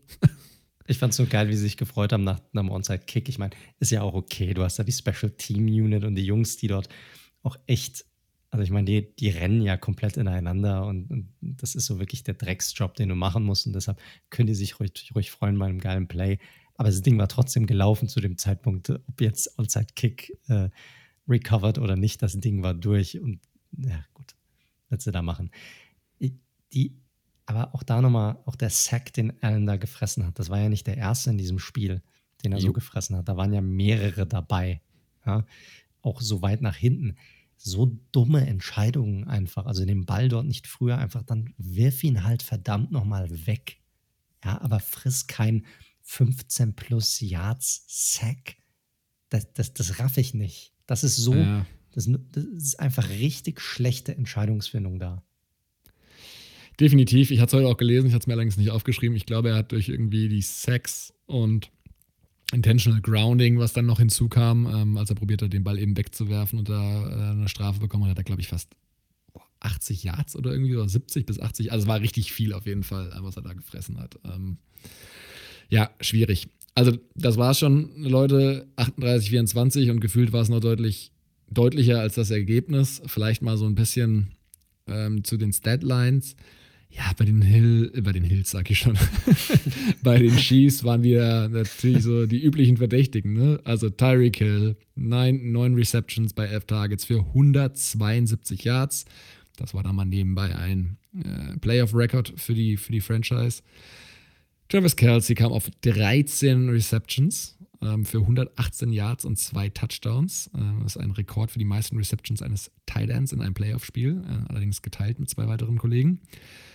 Mahomes 29 von 38 angebracht, 325 Yards, drei Touchdowns, keine Interception, QBR, was wir immer oft äh, zitieren von, von ESPN, 95,8, ein, auch ein absoluter Top-Wert, ich glaube Top 25 in der ganzen Saison, all over, ne? also alle Spieltage, einfach auch eine super gute Performance von Mahomes und ja, was, du hast es schon angesprochen, ne? Der ist in der, ich kann euch da wenig Neues erzählen, der ist in der Pocket mega beweglich, findet immer eine Lösung, so auch in diesem Spiel. Die Chiefs allgemein und auch er sind einfach so stark darin, sich einfach einer Defense anzupassen und dieses, ne, ich nehme, was sie mir gibt, mehr oder weniger. Und es machen ja, probieren ja relativ viele Defenses gleich gerade. Nimm mal Holmes den Deep Ball weg, Foreman Rush und dann gucken wir mal. Und dann muss er halt so ein bisschen in dieses Underneath-Pathing-Game gehen. Macht er einfach. Macht er einfach die ganze Zeit auf Kelsey. Ähm, und dazu ein Fun Fact hierzu: Mahomes hat in dieser Postseason noch keine Completion mit über 20 Yards geworfen. Ah, Weil halt einfach alle sagen, den nehmen wir ihm weg. Soll er uns über das Kurzpassspiel schlagen. Und dann sagt er halt, na gut, danke, dann mache ich das halt. also, ja, naja, könnten die Seahawks vielleicht auch mal zu, zuschauen an der Stelle, wie man sowas machen kann. Aber sei es drum. Ja, und auch die, die, die Bills, die waren dann auch nicht doof. Die haben es dann irgendwann probiert, ja, Anpassungen vorzunehmen und äh, ja, ihn irgendwie mehr, ein bisschen mehr unter Druck zu setzen. Und dann hat er halt einfach die ganze Zeit, haben sie Man-Coverage gegen Tyreek Hill gespielt, dann hat er das halt ausgenutzt. Und da die Mismatches eben genutzt. Ne? Play-Action hat funktioniert, 11 von 11 Pässen bei Play-Action kam an war viel dann auch kurz und dann gab es massig äh, Yards after Catch, ne? Ähm, wie bei Tyreek Hill ja auch schon der lange 70er war ja auch äh, Yards after Catch, aber brutal einfach. Also brutal. Dazu natürlich wieder sehr effizient bei Third Down, 60 Prozent und ja, das war, wenn wir uns die andere Seite anschauen, einfach ein Unterschied wie Tag und Nacht, ne? Ich meine, wir waren in der MVP-Diskussion, äh, Regular Season MVP weiterhin für mich Aaron Rodgers, ne? Möchte ich jetzt gar nicht anstoßen. Aber wenn du mal siehst, dass Allen ja in dieser Konversation auch drin war und wenn du dann diesen Leistungsunterschied auf Augenhöhe, also nicht auf Augenhöhe, sondern im direkten Duell siehst, ist das halt schon krass. Also kann man nicht anders sagen. Der hat nämlich 58 Prozent seiner Pässe nur angebracht. Saisonschnitt bei ihm, der ist ja extrem hochgegangen dieses Jahr. Er hat ja knapp an der 70 gekratzt ja, über die Saison. Wenn man das vergleicht mit den letzten beiden Jahren, ist schon, ist schon hart. Genau, richtig. Ja, ähm, ja knapp 290 Yards, zwei Touchdowns am Ende mit dem Gnadentouchdown hinten raus und die Interception. Aber das ist jetzt auch gar nicht so wichtig. Du hast das meiste schon angesprochen. Ich fand, gegen die Coles waren nach anfänglichen Start gut hinten raus. Da hat er einige Sachen gut gemacht. Ich fand ihn gegen die Ravens auch schon das ganze Spiel über fast relativ schlecht. Ähm, da war ja auch der einzige Touchdown, war ja, kam ja von der Defense schlussendlich. Ähm, und das Spiel hat sich, das hat sich in dem Spiel einfach komplett fortgesetzt. Alles kein Problem, ist ein junger Quarterback, da hat jetzt sein erstes Championship Spiel gespielt, aber da muss er halt einfach wachsen und besser werden. Ist hey, so. Ist Mahomes aber auch immer noch, um mal ganz ehrlich zu sein. Das ist so, richtig. Der wurde, was wurde ein Jahr vorher gedraftet? Ja, der war jetzt aber halt dreimal im AFC Championship Game in den drei Jahren als Starter und zweimal äh, ja, hat er jetzt einen Super Bowl erreicht. Also von daher ja, ich glaube, mit Mahomes immer zu vergleichen ist natürlich schwierig. Ne? Ähm, wir können das zwar jetzt noch nicht komplett absehen, wie das alles weitergehen wird. Man weiß ja nie, so eine Verletzung kann so eine Karriere ja, ich will es nicht, nicht jinxen, kann, ähm, beenden. Aber Mahomes ist natürlich Ausnahme, Ausnahme QB. Also hm, da wird jetzt in den nächsten Jahren da, glaube ich, auch nicht, dass so ein Trevor Lawrence da relativ schnell rankommt. Aber sei es drum, andere Diskussion. Zurück zu Josh Allen ja, die Chiefs Defense hat es auch gut gemacht, ne? Ständig unter Druck gesetzt, Super. viel übers Blitzing gemacht. Ähm, Tyron Matthew wieder ein richtig starkes Spiel gemacht. Ähm, ich finde die gesamte Secondary bei den ja. Chiefs, die ist extrem underrated, finde ich. Die macht einen sehr, sehr guten Job. Da sind Spieler dabei, die sind jetzt nicht, die gelten nicht unbedingt als die Pro Bowler oder die sind jetzt nicht so die, die jetzt so mega am Rampenlicht stehen, bis auf Matthew vielleicht, aber die haben eine richtig, richtig gute äh, Secondary. Die haben auch den Receivern, die haben sie das Leben echt schwer gemacht. Ich meine, Stefan Dix kommst du sicherlich ja, gleich auch noch dazu. Der hat teilweise kein Land gesehen gegen die. Ja, vor allem keine Separation kreiert, ne? Also die ja. sind halt in äh, Press Coverage gegangen. Also hier Breela, Javarius Ward, äh, Legarius Sneed. Alles keine Namen, die ihr jetzt kennen müsst, zwangsweise, wenn ihr euch so ein bisschen mit der NFL auseinandersetzt. Aber in den Playoffs sind die auf jeden Fall da und einfach dann auch ja, Spagnolo Defense, ne? Playoff Defense. Das, das, ist so. Ich weiß nicht, was er macht. Er ist unter in der Regular Season immer so, ja, okay, ordentlich, Durchschnitt, mal schlechter, mal ein bisschen besser. Sobald die Playoffs kommen, er kann sich halt einfach, sobald es darum geht, sich wirklich auf einen Gegner einzustellen, ist er einer der Besten. Muss man einfach sagen. Ja, das war so. Du hast ja schon angesprochen, äh, Allen vielleicht nochmal kurz fertig gemacht wo er mir ganz gut gefallen hat, war als Runner. Da kam er auf fast 90 Yards mit einem 12-6er Average. Da waren ein paar gute Runs dabei, aber naja, das nur der Vollständigkeit halber. Ich wollte es nicht unterschlagen. Stefan Dix, ähm, ja, in den letzten sechs Spielen gab es nur ein Spiel, wo er nicht die 100 Yards und geknackt hat. Und das war das Spiel gegen Miami. Äh, ihr erinnert euch, das letzte Regular Season Spiel, wo er Mitte des zweiten Quarters auch schon rausgegangen ist. Und selbst da hatte er fast genauso viele Yards wie in diesem Spiel, nämlich 78 ja, kam auch nur an knapp die Hälfte seiner Targets überhaupt ran. Also er hatte äh, sechs Receptions bei elf Targets. Ich hatte schon angesprochen, Separation war ein Riesenproblem. Allen war halt einfach auch nicht akkurat, um es dann irgendwie rauszureißen. Running Game, alte Leier, ja, ist nicht die Identität von den Bills und auch nicht von den Chiefs, aber ein bisschen mehr kann da halt schon kommen von Singletary und Co. Also gerade wenn dein Passing Game so ein bisschen stottert. Defense war ich extrem enttäuscht, weil die waren ja gegen die Ravens wirklich richtig, richtig stark. Ähm, Gerade das äh, Linebacker-Duo, Matt Milano und, und Edmonds hatten wir ja noch gelobt. Und da dachte ich eigentlich, ey, das ist gar nicht, das ist schon ein ganz, ganz cooles Matchup irgendwie so gegen Kelsey. Ja, nee, war es halt einfach nicht. ja. Auch die Defensive Backs da. Tredavious White war eine Ausnahme, da hatte ich mal mir von Next Gen Stats noch ein bisschen was angeschaut. Der hat das noch ganz gut gemacht gegen, gegen die, die Jungs, aber alle anderen, äh, Norman und Co., haben einfach überhaupt kein Land gesehen. ähm, das war halt einfach ein fieses aber man, Match. Milano hat sich auch ganz schön gut weit aus dem Fenster gelehnt vor dem Spiel, hat er auch gemeint, ja, wir matchen wirklich gut gegen diese, gegen diese Offense und die haben noch keine so gute Defense gesehen und bla bla bla. Ja, die sahen alle ziemlich alt aus gegen die Chiefs. Also es ja. war schon echt, ich fand's, es war schon also, schwierig zu sagen, weil die haben natürlich auch eine geile Saison gespielt irgendwie und du willst sie natürlich jetzt nicht schlecht reden und ich meine, die sind ja aus dem Grund so weit gekommen auch. Aber das war ein Klassenunterschied. Einfach, die hatten, da hatten man nie das Gefühl gehabt, die könnten das Ding irgendwie rumreißen. Nie, zu keinem Zeitpunkt. Und das, ja, ja das sagt eigentlich schon alles aus. Ist so. Kann man nicht anders sagen. Für die Bills glaube ich trotzdem, also hört sich jetzt immer doof an, nachdem man ein Spiel verloren hat, aber ich glaube trotzdem eine sehr erfolgreiche Saison. Sie waren, gehörten zu den vier besten Teams der Liga. Und ich glaube, es gibt auch noch, die sind auch im Win-Now-Modus, ne? Die haben ein paar Stellschrauben, wo sie dran drehen können. Ähm, ich glaube, O-Line könnte noch ein bisschen Support brauchen. Edge, also sie brauchen Pass-Rush einfach mal. Ähm, Panessa, der Rookie, hat mich da noch nicht so überzeugt. Ich glaube, da können sie auf jeden Fall nochmal was nachlegen. Generell, ich meine, ist ja nicht so, als hätten sie in dieser Richtung nicht gedraftet. Ed Panessa hast du genannt, Ed Oliver.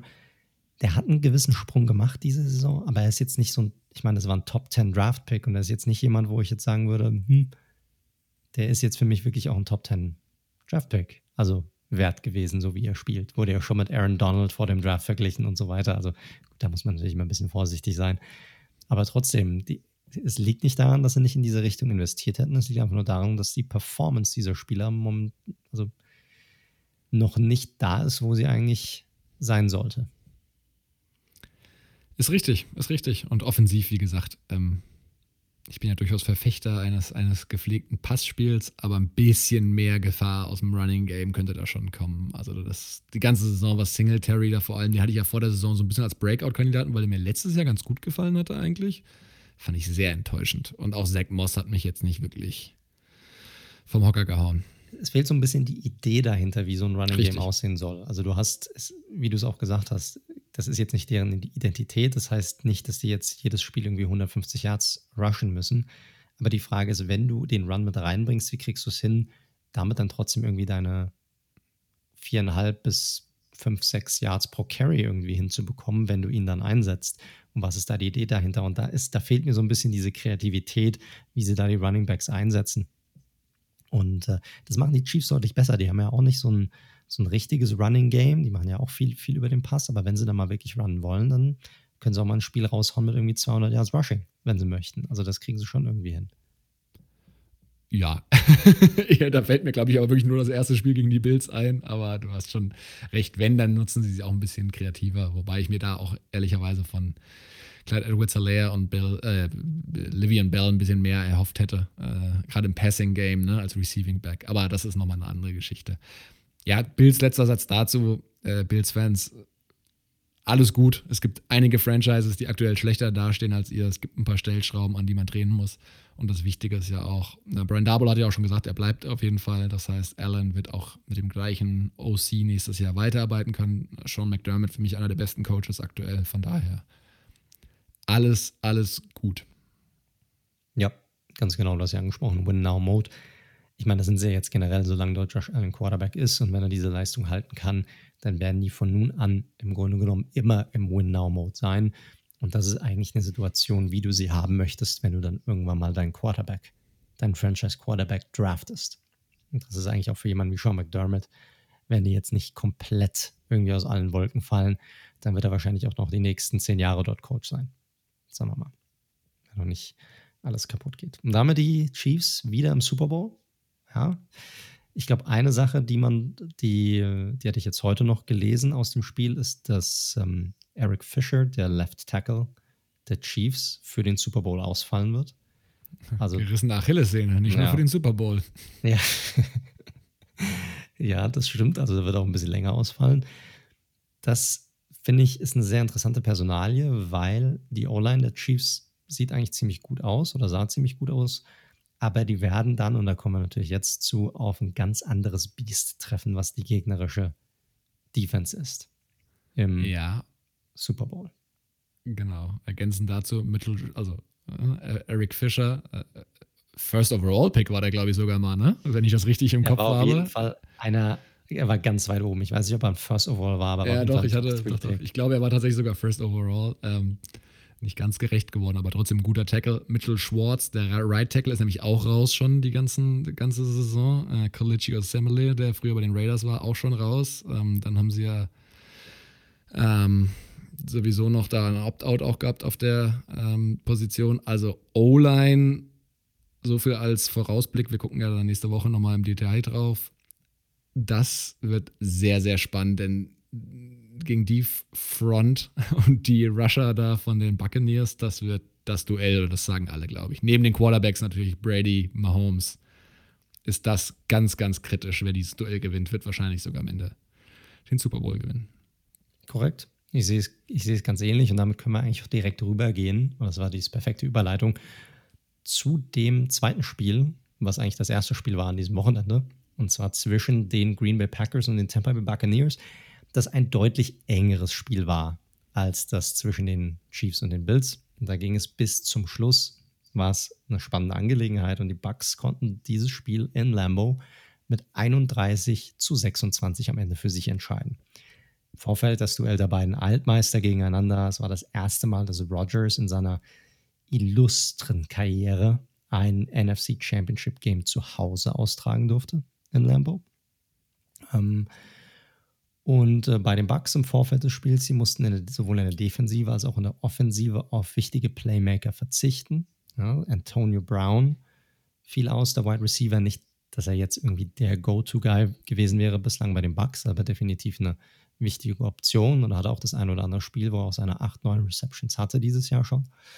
Und Antoine Winfield Jr., der ja recht spektakuläre Rookie, also eine sehr gute Rookie-Saison, Rookie-Safety, äh, ist auch für dieses Spiel ausgefallen und sind die Bucks schon ein bisschen gehandicapt reingegangen in das Spiel. Bei den Packers natürlich David Bakhtiari, der ja schon die letzten Spiele ausgefallen ist, generell Saison ausgehabt hat, auch für den Rest der Saison, wäre auch im Super Bowl ausgefallen, als Left Tackle auch nicht da. Und das sollte sich das erste Mal so richtig in diesem Spiel bemerkbar machen, wie du es auch schon gesagt hast, Daniel. Aber kommen wir mal zuallererst mal zum Spiel. Das hat es nämlich echt in sich. Viele Dinge, die da passiert sind, wie die Teams gespielt haben, was dort abgeht, Play Calls, Refs, Coaches, alles ist hier dabei. Spiel ging insgesamt recht gut los für die Bucks. Die haben den Ball bekommen und hatten einen recht guten Drive, wo sie im Grunde genommen ein Third Down nach dem anderen konvertiert haben. Also man hat erst gedacht, okay, die, die Packers Defense macht es ganz, ganz gut. Immer wieder Third Downs, immer wieder Third Downs. Und die Bucks konnten eins nach dem anderen äh, konvertieren. Warum kam es dazu, dass sie überhaupt in diese Third Downs kamen? Das war nicht nur im ersten Drive so, das hat sich über das ganze Spiel hinweggezogen. Das war der gute alte Run on First Down bei den Tampa Bay Buccaneers. Leute, da gab es eine Statistik irgendwann, ich glaube, das hat sich noch weitergezogen, aber es ist mir einfach nur da aufgefallen. Und wir waren noch im ersten Viertel an, bei den ersten neun Plays, die die Bucks hatten, ersten neun First Downs, sind sie achtmal gelaufen. also es ist extrem ausrechenbar, was die machen. Schlechter und, Run, schlechter Run, lange Third Down Conversion von Tom Brady und so korrekt, weiter. Korrekt. Also ich will mir gar nicht ausmalen, was mit diesem Team wäre, wenn sie nicht Tom Brady hätten, weil man hat da tatsächlich gesehen, wie viele auch durch seine Smarts und seine Pocket-Präsenz und seine Würfe dort rausgeholt hat. Hat immer wieder ein Third Down konvertiert bei diesem ersten Drive. Und auch der Touchdown, der dann resultierte direkt im ersten Drive, kam beim Third Down. Wunderbarer Lobpass von Brady. Der Cornerback Kevin King, der, ähm, ja, da kommen wir nachher noch zu, ein fürchterliches Spiel haben sollte der eigentlich ursprünglich auch ausfallen sollte für dieses Spiel. Also es war noch nicht klar, ob er spielen konnte, konnte dann spielen. Er verschätzt sich bei diesem Spiel komplett, äh, bei diesem Pass komplett. Ähm, Mike Evans ist dankbar, kann den Ball fangen. Und es steht 7 zu 0 für die Tampa Bay Buccaneers nach gerade einmal vier Minuten, also extrem guter Start hier. Man hatte da schon so ein bisschen, fand ich so ein ganz, ja, so ein komisches Gefühl, weil die Bucks kamen da raus, haben ihr Ding irgendwie gemacht, haben direkt gescored und ah, irgendwie dieser Spark bei den Packers kam irgendwie nicht so rüber. Man hatte irgendwie ein komisches Gefühl. Ich zumindest. Ähm, und die Packers kamen dann auch nämlich direkt raus und bekamen auch direkt nichts gebacken. War so ein First Down dabei und dann wird Rogers gesackt von Barrett, sein erster Sack, direkt beim Third Down. Und äh, was ein Coverage-Sack war, und das hat man auch in diesem Spiel ähnlich wie bei dem Bills-Chiefs-Spiel, da sollen wir später auch noch dazu kommen, ähm, die DBs, also die Defensive Backs, haben es extrem gut gemacht gegen die Receiver der, der Packers. Und Rogers konnte keinen Abnehmer finden. Das war der erste Sack von Barrett. Three and out. Packers durften wieder vom Feld. Dann äh, waren die Bucks wieder dran, kamen ganz gut voran. Es hört auch da nicht auch auf, hört auch da nicht auf, immer wieder Run und First Down. Ähm, immer wieder Third Down Conversions, da waren es dann vier von vier auf einmal. Und ähm, dann gab es einen Wurf auf Alex, äh, erster Wurf auf Jerry Alexander, den Brady komplett ignoriert hatte. Da, da gab es dann schon einen Incomplete Pass. Und dann danach direkt Sack von Kenny Clark und auch Tampa Bay musste hier panten. Und das war dann wieder eine gute Möglichkeit für die Packers zurück ins Spiel zu kommen. Und äh, das ging darüber dann wieder ins, ins zweite Quarter hinein. Und das haben sie dann auch relativ gut gemacht und zwar mit einem Big Play. Und wer scored die Big Plays bei den Green Bay Packers. Das ist Marquez Valdez Scantling, MVS. Äh, war ein 55 Yard Pass von, von Rogers, den er da rausgehauen hat. Ähm, die sahen eigentlich zuerst bei dem Drive nicht so gut aus. Jason Pierre-Pauli mit, mit einem Sack nahe der Endzone. Und dann hat Rogers einen rausgehauen. Einfach mega Third Down Play an der 2-Yard-Linie.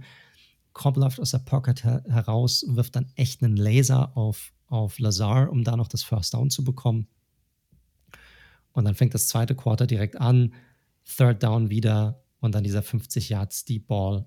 Ähm, zu Scantling, der das Laufduell gegen Carlton Davis gewinnt und Touchdown für die Packers. Also ganz typisches Play. Und da hat man dann wiederum ein bisschen so das Gefühl gehabt, okay, jetzt kommt irgendwie Rogers in seinen Flow, die Packers kommen in seinen Flow. Jetzt ist es auf jeden Fall ein Game. Das Problem war allerdings, dass Tampa Bay rauskam und im Grunde genommen wieder machen konnte, was sie wollten in der Offense. Äh, gab einen Wahnsinnscatch von äh, Godwin gegen Williams, der den Deep Ball, den Brady da geworfen hat, durchaus hätte besser verteidigen können. Und dann im nächsten Play direkt ein Wahnsinns-Touchdown-Run von Leonard Fournette über 20 Yards äh, mit Spin-Move und äh, allem drum und dran, was dazugehört, Hechtsprung. Ich glaube, im Nachgang gab es irgendwie einen prozentualen Wert von, keine Ahnung, 10% oder so, dass, dass man von dort mit so einem Run irgendwie gescored hätte, was die Next-Gen-Stats angeht. Und äh, schon war Tampa Bay wieder in Führung. Einer der wenigen guten Runs, die sie an diesem Tag haben sollten. Ich wollte es gerade sagen, der, der zieht die Statistik äh, ganz schön nach oben. Ja, das, das, ist so, das ist so. So, was machen die Packers? Die probieren natürlich irgendwie wieder zurück ins Spiel zu kommen, probieren natürlich wieder zurückzuschlagen, haben dann auch tatsächlich einen relativ guten Drive, also kommen auch das gesamte Feld ziemlich gut runter und ähm, schaffen es am Ende aber irgendwie nicht in die, in die Endzone zu kommen haben hatten einen guten Mix da, gute Runs, auch den ein oder anderen guten Pass, der dabei war. Und ähm, dann hatte er aber die Möglichkeit in der Red Zone, das war First and Goal, und er warf den Ball dreimal und dreimal immer auf Devante Adams und kein Mal konnte er konvertieren, nicht ein einziges Mal. Also da gab es einmal ein One-on-One -on -One von Adams gegen Davis Adams war frei, Rogers aber mit einem, fand ich, schlechten Pass in dieser Situation. Also fand, fand, fand ich auch. Äh, ich auch in der Übertragung hatte, ich weiß nicht, ob es Buck war oder Aikman gesagt, der war ja, war ja ein guter Pass. Also nee, der, fand ich nicht. Das wäre schon ein krasser Catch auch gewesen von Adams. Also Adams kann so einen machen, ne? das geht schon, aber der war jetzt nicht gut geworfen. also nee, bin ich komplett der erste war es, glaube ich, gleich. Ne? Genau, weil genau der erste fand ich auch, war kein guter Wurf, obwohl er komplett frei war. Ganz anders, ich meine, es war halt auch sehr ausrechenbar. Die haben sich natürlich dann auch auf Adams konzentriert. Lazar war bei diesem Play komplett frei. Den hätte er auch anwerfen können, da hat er gar nicht erst hingeguckt. Also muss man auch sagen, Rogers ein bisschen engstirnig, auch was seine Entscheidungsfindung an, anging, das ganze Spiel über. Zweite Play war ein Hammer-Bat von Levante David, beziehungsweise er wurde praktisch ins Gesicht geworfen. Konnte ja, was jetzt? Hammerbett oder wurde ins Gesicht geworfen? Da muss ich jetzt entscheiden. Ey, beides gleichzeitig. Das eine schließt das andere nicht aus. Ja. Mit seinem Kopf weggebettet. Und dann bei Third Down incomplete. Ähm, ja, war halt ein schlechter Wurf. Adams kommt so irgendwie dran, aber viel zu hoch, viel zu nah an, am ähm, hinteren Aus der Endzone. Und die Packers mussten hierfür ein, oder haben hierfür ein Field Goal gesettelt. In dieser Situation fand ich, war es auch die richtige Entscheidung. Sie haben es vorher nicht hinbekommen. Es stand nur 14-7, 14-10. Man hatte jetzt nicht das Gefühl, als würden die Bugs jetzt irgendwie jetzt wegrennen oder sowas in diesem Spiel. Zu dem Zeitpunkt noch nicht. Weil was dann passierte, war nämlich wiederum eine andere Geschichte. Äh, nächster Drive, nicht wirklich der Rede wert. Ähm, Third Down Play Action of Godwin, der ein ziemlich gutes Spiel hatte zu dem Zeitpunkt schon fast 100 Yards, dann Three and Out. Packers Defense hier mit einem echt wichtigen Stopp. Und die Packers hatten hier eigentlich dann im nächsten Drive die größte Chance, das Spiel nochmal so in ihre Richtung zu lenken und auch in Führung zu gehen. Ähm, hatten aber Probleme bei diesem Drive, gab dann wieder mal einen Hammer Third Down, das Rogers konvertiert hat, diesmal zu, ähm, zu Lazard. Dann kam aber Jason Pierre-Paul mit seinem zweiten Sack in, in diesem Spiel an der 40-Yards-Line. Und da waren nur noch 30 Sekunden zu spielen. Und das nächste Play war dann eine Interception von Rogers die äh, Murphy Bunting ähm, gefangen hat, der jetzt bisher in jedem Playoff-Spiel eine Interception hatte. Ja, habe ich Und, auch gelesen, ja. Genau. Ähm, ich fand, er hielt ein bisschen vorher, das ist aber nochmal eine andere Geschichte über das ganze Spiel hinweg. Ähm, trotzdem fand ich auch kein guter Wurf wiederum hier von Rogers, muss ich sagen. Und äh, der läuft den Ball dann relativ weit zurück. Ja, und dann kam die Bugs eigentlich die Chance, also, ähm, oder nein, das war ein anderes Play, sorry. Ähm, hier die Interception. Und da haben wir noch 30 Sekunden im Grunde genommen zu spielen. Und äh, im nächsten Drive haben dann Brady und Arians foppen im Grunde alle. Und vor allem Petin, den Defensive Coordinator, ähm, indem sie dann tatsächlich Sie probieren natürlich irgendwie das Feld runterzukommen, probieren irgendwie in Field Goal Range zu kommen. Und dann sind noch 13 Sekunden auf der Uhr. Es ist Fourth Down. Drei Yards sind noch zu gehen. Also sie bekommen es gerade so, haben dann noch sechs Sekunden auf der Uhr. Und dann ist so die Frage, was machen sie jetzt damit? Ja, ähm, sie wollen irgendwie noch mal so ein bisschen näher rankommen, Field Goal Range. Und dann passiert halt einfach der Wahnsinn. Ähm, Brady echt dann noch mit einem Touchdown-Pass auf Scotty Miller, 39 Yards und Kevin King.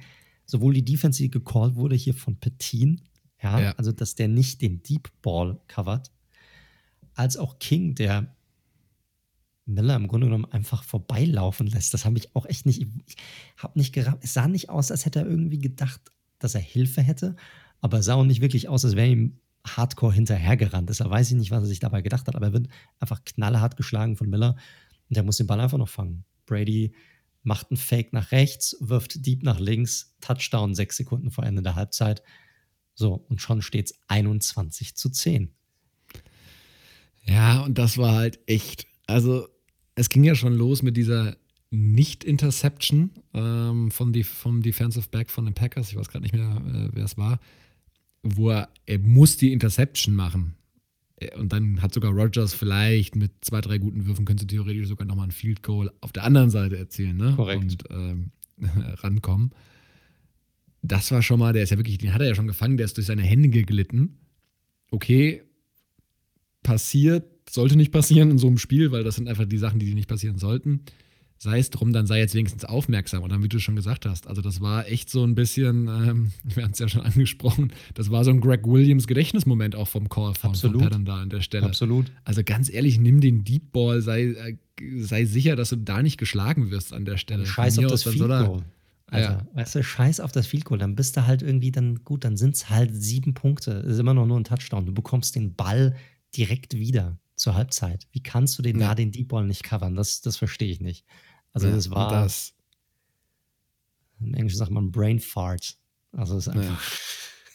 Naja, ich habe auch ich hatte auch äh, unter ein paar Greg Williams GIFs bei Twitter zu dem zu dem Play Call drunter. Ja, ja. Das ein oder andere war dabei auf jeden Fall.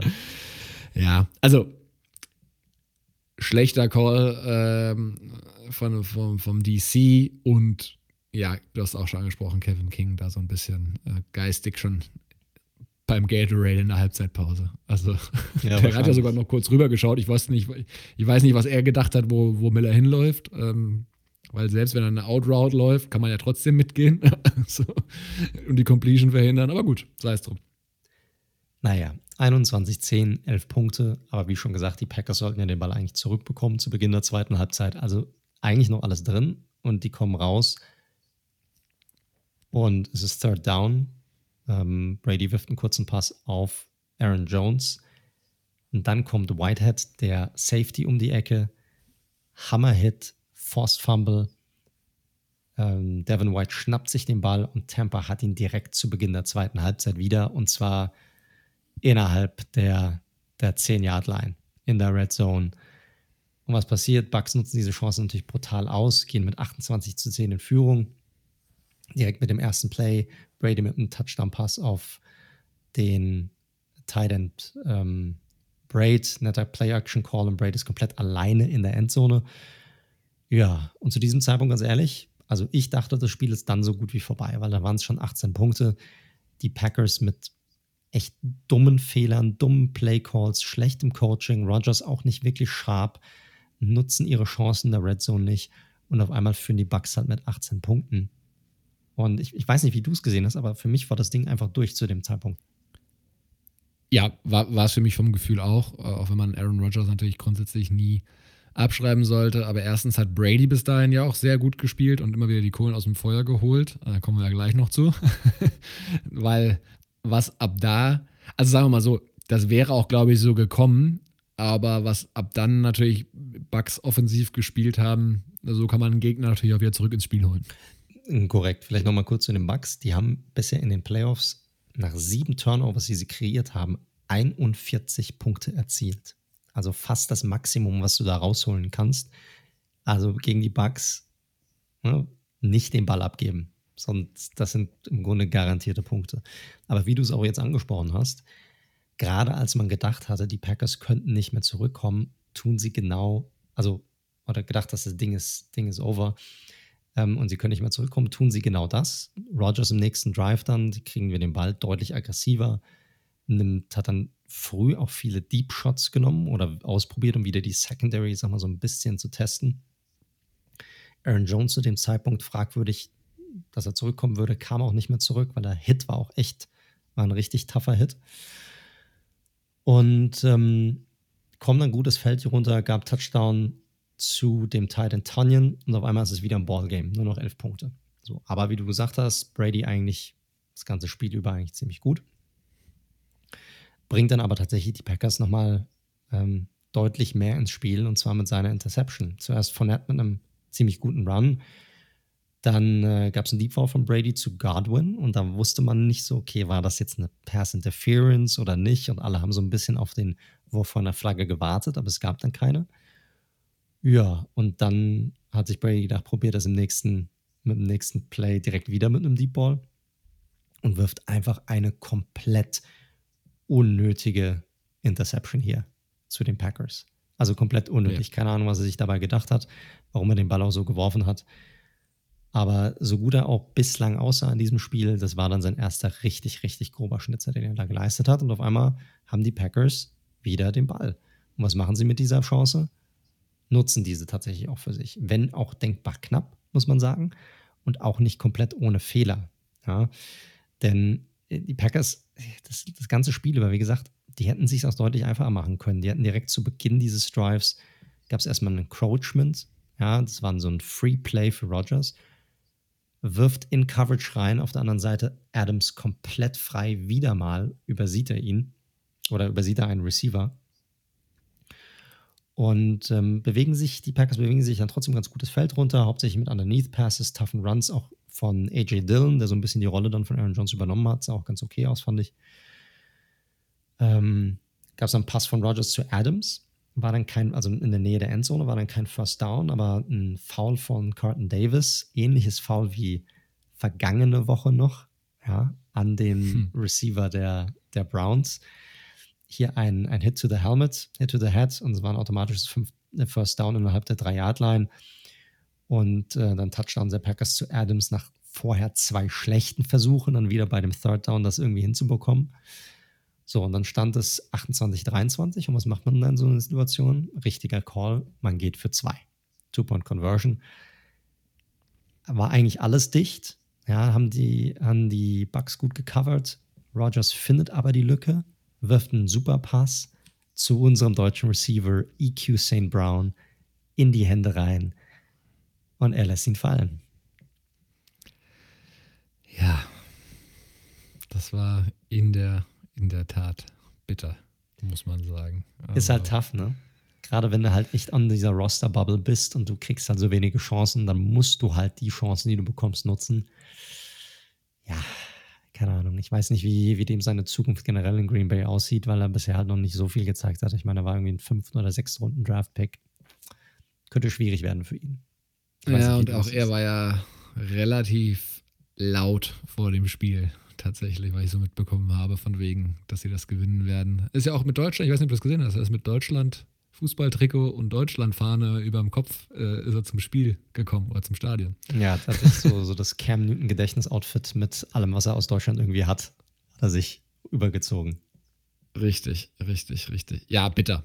Äh, muss er fangen, war genau perfekt platziert und ähm, ja, als Spieler in der Position, wie du sie gerade schon beschrieben hast, sollte man besser nicht negativ auffallen. Nee. So, und deshalb bleibt es auch bei diesem 28 zu 23. Das heißt, fünf Punkte. Damit brauchen die Packers auf jeden Fall wieder einen Touchdown, um reinzukommen. Aber jetzt bekommen ja erstmal wieder die Buccaneers den Ball. Und äh, die kommen echt gutes Feld drunter. Wieder etliche Fehler der, der Packers. Ähm, zuerst gab es einen guten Return fast bis zur Mittellinie der Bucks. Die Ball zu Evans, wieder King im Coverage. Diesmal hat er echt Glück gehabt. Und ähm, da gab es die nächste Interception von Tom Brady. Also die, und die Packers sahen echt schlecht aus, die Defense bei diesem Drive. Ähm, und äh, dann gab es aber die erste Interception auch von Jair Alexander. Sollte die erste von zwei Interceptions sein, die er an diesem Tag haben sollte. Hoher Ball auf Evans, ähm, wo Evans war ein schlechter Wurf, meiner Meinung nach, von Brady, war viel zu hoch. Evans kommt mit den Fingerspitzen zwar dran, kann den Ball aber nur noch reflektieren oder deflektieren sozusagen. Und Alexander fängt den Ball und wieder wichtiger Turnover der Packers hier. Und kommt ja, wieder ins Spiel. Also wieder die Möglichkeit für die Packers, wieder in das Spiel zu kommen, beziehungsweise auch wieder in Führung zu gehen. Das ist also alles angerichtet für das Comeback von Aaron Rodgers zu Hause in Lambeau vor Fans, nur fünf Punkte hinten und dann Three and Out. Tudum. Ganz genau. Also sie haben es nicht hinbekommen. Hier muss man auch wieder mal die, die Defense der Bucks loben. Wieder ein Sack, wieder Shaq Barrett, sein dritter Sack in diesem Spiel. Er und Jason Paul kombiniert für fünf Sacks, die beiden Ends, haben das echt gut gemacht, auch über das ganze Spiel hinweg, sehr stark. So, und dann dachte man, okay, wieder ein Ball abgegeben, aber da ist ja noch Tom Brady, der Second Half Tom Brady. Der dachte sich an diesem Abend wohl, hm, noch ein weiteres Spiel in meinem Alter, muss das unbedingt sein? Weil er wirft wieder eine Deception. Savage, der äh, äh, Defensive Back, diesmal mit viel Druck bei einem Blitz, und äh, trifft Brady, finde ich, leicht, der den Ball dann auch wieder einfach mal hochwirft zu Evans, viel zu kurz und Alexander erneut mit der Interception. Also ganz ja, wirr. Die, ich weiß auch nicht, was. Also, das war schon. Die fand ich die schlimmste, ehrlich gesagt. Das war schon fast Winston-like, fand ich. Ja, das habe ich auch. Der, Tom Brady mit der James Winston Statline, drei Touchdown-Pässe, drei Interceptions. Äh, das habe ich auch mehrmals gelesen tatsächlich. Ja, also da und da, das weiß ja Brady auch deutlich besser so. Ne, äh, schmeißt den Ball halt weg, also man muss ja sagen, ich, ich glaube, der Running Back hat gepennt an der Stelle. Ich weiß nicht genau, wer den Blitz aufnehmen sollte. Wahrscheinlich der Running Back und hat gepennt und der ähm, Savage kommt ja wirklich komplett frei mit Power auf ihn durchgelaufen. Und irgendwie probiert da Tom Brady noch beim Rückfallen noch diesen Pass zu machen und ja, völliger ja, Bullshit. Kein, er kann ihn ja in die Richtung, ich glaube, er wollte ihn wahrscheinlich in die Richtung werfen, damit es kein Intentional Grounding gibt, aber dann war er leider zu kurz geworfen. Aber keine Ahnung. Ja, ihr, seht, ihr seht schon, Leute, normalerweise würde ich jetzt nicht so Drive by Drive durchgehen durch dieses Spiel, aber es war halt so ein absurdes Spiel, weil es immer wieder wechseln, wo man echt gedacht hat, okay, jetzt geht das Spiel in die eine Richtung und dann hat das eine Team Fehler gemacht und dann dachte man, okay, jetzt ist das andere Team dran und zieht weg und dann macht das andere Team Fehler. Also es war wirklich eine Anreihung von Fehlern, gerade in der zweiten Halbzeit, die da zustande kamen. Äh, dann, Packers hatten wieder die Möglichkeit, haben nichts draus gemacht. Die Buccaneers tatsächlich kamen dann wieder aufs Scoreboard, aber nicht durch einen Touchdown, ein Field Goal, dann stand es 31-23, kurz vor Ende. Acht Punkte. Also die Packers hätten hier immer noch theoretisch die Möglichkeit gehabt, dieses Spiel wenigstens auszugleichen. Ja, also ganz wichtiger Drive, acht Punkte hinten. Erst ein guter Return von Williams, guter Run von Dillon, dann ein guter 25 Yards Pass auf äh, Valdez Scantling, also gutes Play. Packers kommen gut runter, guter Drive. Ähm, dann gutes First Down Play, ähm, äh, Third Down Play bei Third and Two zu Adams. Und ähm, ja, dann gab es natürlich wieder die Möglichkeiten, First and Goal, was machst du jetzt? Die Situation hatten wir schon mal am Anfang des Spiels. Wieder ersten zwei Würfe kommen nicht an, schlechte Play Calls und dann gab es das Third Down. Ja, was passiert? Druck der Buccaneers, wird gehalten, wird gehalten hier und da. Auf einmal ist Rogers frei und es sieht so aus, als hätte er Platz, tatsächlich irgendwie acht Yards waren es ungefähr, in die Endzone zu laufen. Zögert ein bisschen, entscheidet sich dann dafür, dass es wahrscheinlich nicht packt, seiner Meinung nach wirft einen Ball irgendwie quer und sehr tief. Ich fand auch da wieder ein schlechter Wurf von Rogers. Probiert irgendwie zu Adams zu werfen und es ist Fourth Down. So, was machst du jetzt? Du hast noch knapp über zwei Minuten, die auf der Uhr sind. Du liegst acht Punkte hinten, hast einen Fourth Down. Du brauchst einen Touchdown und eine Two-Point-Conversion, um dieses Spiel auszugleichen. Wozu entscheidet sich Matt LaFleur, der Head Coach? Er entscheidet sich für ein Field Goal. Das machen die Packers auch und dann steht es auch 31 zu 26. Die Frage ist nur, warum? ja, also das ist natürlich die meist diskutierte Frage dieses Wochenendes. Auch vollkommen zu Recht, ganz klar. Also ich habe natürlich auch einiges äh, dazu auch gelesen. Ähm, erstmal vorneweg. Ich bin vollkommen bei der Meinung, dass du hier auf den Touchdown gehen musst, wenn du Aaron Rodgers hast oder auch wahrscheinlich auch wenn du nicht Aaron Rodgers hast, weil ganz ehrlich, gibt Tom Brady nicht einmal den Ball zurück. Das ist, ist gerade, das Spiel ist on the line, du musst das jetzt irgendwie, irgendwie wuppen. Man muss noch zur Vollständigkeit sagen, sie hatten auch noch alle drei Timeouts, also konnten quasi die Uhr Korrekt, auch anhalten. Das stimmt. Ja. ja. ja. Und Lafleur hat das probiert zu erklären. Es gibt da auch verschiedene, das ist auch wieder ganz oft die alte Dis oder die, die immer wieder, nicht alte Diskussion, aber die wieder aufkommende Diskussion zwischen Analytics und, und ja, auf wen vertraut man da. Der Call ist auf Basis rein von Analytics nicht so scheiße, wie ihn viele gesehen haben. Da war es eher so eine, nach einem so ein 55 zu 45 dafür, dafür gehen, immer noch, ne? Ähm, aufgrund des Modells. Ich sage aber auch ganz klar, und da kommt es dann vielleicht auch manchmal an Grenzen, musst, du musst hierfür gehen, einfach, ganz ehrlich. Also du musst schon, ich sage, ich glaube auch nicht, dass Rogers in die Endzone bei dem, davor dem, bei dem Play reingelaufen wäre. Ich glaube, er hätte aber sehr wohl das Fourth Down verkürzen können. Korrekt. Und dann hätte er wahrscheinlich eine bessere en Entscheidung. Dann hätte wäre Lafleur auch dafür gegangen, hundertprozentig.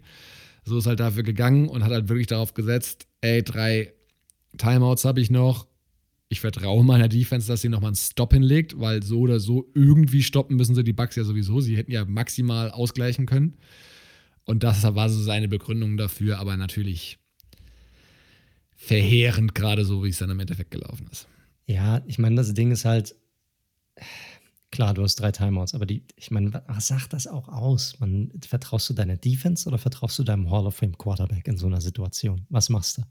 Und dann ist die Frage auch, egal was die selbst wenn die Analytics jetzt das befürwortet hätten, zeigt mir halt die Statistik, die dann sagt, wie verhält sich Tom Brady in einer ähnlichen Situation in den Playoffs, wenn er nur noch einen First Down benötigt, um das Spiel im Grunde genommen, ja, zu entscheiden. Ne? Ich meine, es ist nicht so, als hättest du dann auf der anderen Seite, keine Ahnung, Chad Henney stehen oder keine Ahnung, wen auch immer, sondern du hast halt den besten Quarterback aller Zeiten auf der Seite. Macht halt auch nochmal einen Unterschied, wenn du den halt, wenn du einen Stopp brauchst von der Defense, finde ich. Ja, definitiv. Also, das ist zwar schon auch immer dann die, die Statistiken da schon auch spielbezogen tatsächlich, ne? Die nehmen das schon mit rein ins Modell, aber wie gesagt, ich bin da auch äh, vollkommen dabei, dass man hier für den Touchdown gehen muss. Egal, ja, wer dein Quarterback ist. Um, um, um das Ganze zu vervollständigen, die Bugs haben natürlich dann den Ball bekommen, können alles klar machen, taten dies dann auch, wenn auch mit ein bisschen Hilfe der Refs hier hatte ich ja vorhin schon mal erwähnt, die haben das ganze Game eigentlich ziemlich lax gecallt, fand ich, was ich, wo ich generell ein Befürworter bin, ein sehr großer Befürworter sogar. Ähm, und bei ähnlichen Aktionen, ich sag mal, es auch anders gecallt haben. Und dann gab es halt diese Third Down Pass Interference hier durch Kevin King. Wir haben ihn schon ein paar Mal genannt in diesem Spiel. MVP. M MVP, ganz genau. Mit der Pass Interference zieht natürlich, hält das, das Trikot oder das Undershirt. Ich weiß nicht, ob es, ich glaube, war Godwin, von, von dem er es gezogen hat. Und es war auch eine klare Pass-Interference, logisch. Frage ist halt, im, ich weiß nicht, wie du es gesehen hast, im Kontext des gesamten Spiels weiß ich nicht, ob das jetzt wirklich der richtige Call war zu diesem Zeitpunkt. Ich bin mir noch unentschlossen, weil es war halt, es war halt klar Pass Interference. So, richtig. Also, es ist natürlich genau das Thema so, ne? Die Schiris hatten halt genau die Linie, die du gesagt hast, sehr viel laufen zu lassen, auch zu krass teilweise. Also ich erinnere mich da an ein Play, ein relativ entscheidendes, äh, wo Lazar zweimal gehalten worden ist, glaube ich sogar. Und wo es das auch mit einem neuen First Down einhergegangen wäre. Ich fand es von vielen Packers-Fans dann aber auch ein bisschen drüber, so nach dem Motto, ah, wir wurden verpfiffen und was weiß ich was. Ja, das Ey, das war eine Pass-Interference. Ja, ja, also das Problem ist halt, so ein Trikot ziehen siehst du halt einfach richtig gut, weil das Trikot eben langgezogen wird. Ja, das, der und hat ja mal Meter, hier so ein bisschen ja Meter nach hinten. Ja, also richtig. Und so ein Holding hier und da mal an der Hüfte ist halt auch schwieriger zu sehen. Ne? Also hat es hat nicht richtig reingepasst in die Linie, aber es war ein vollkommen richtiger Call und auch sicherlich nicht spielentscheidend dafür, dass die Packers das verloren haben. Wie, wie stehst du da generell zu? Also, was ich mich halt immer frage, du siehst das eigentlich jedes Jahr. Während der Regular Season sind die Refs extrem streng. Also die Auslegung ist extrem streng geregelt. Sobald sie zu den Playoffs kommen, wird alles ein bisschen lockerer. Sie lassen die Spieler viel mehr spielen. Es gibt viel weniger ähm, Flaggen, die geworfen werden. Warum ist das so? Was, was ist der Hintergrund dabei? Ja, ich, ich kann es auch nicht so richtig sagen, weil ich bin auch grundsätzlich bei allen Sportarten, also auch beim Fußball, beim Handball, immer ist, du musst gucken, dass halt grobe Fouls nicht passieren und dass sich da nicht sowas hochschaukelt irgendwie. Okay, mit dem Schiri können wir hier alles machen oder mit dem, den Referees. Aber lass die Leute halt spielen bis zum äh, gewissen Grad. Ne? Also ich rede hier explizit nicht von irgendwelchen dirty Stuff oder sowas, den man den Leuten durchgehen lassen soll. Aber ganz ehrlich, bei Pass Interference bin ich mittlerweile irgendwie auch raus. Also da kannst du mir zehn Szenen zeigen und zehnmal würde ich sagen und fünfmal wurde es wahrscheinlich so gecallt und fünfmal so.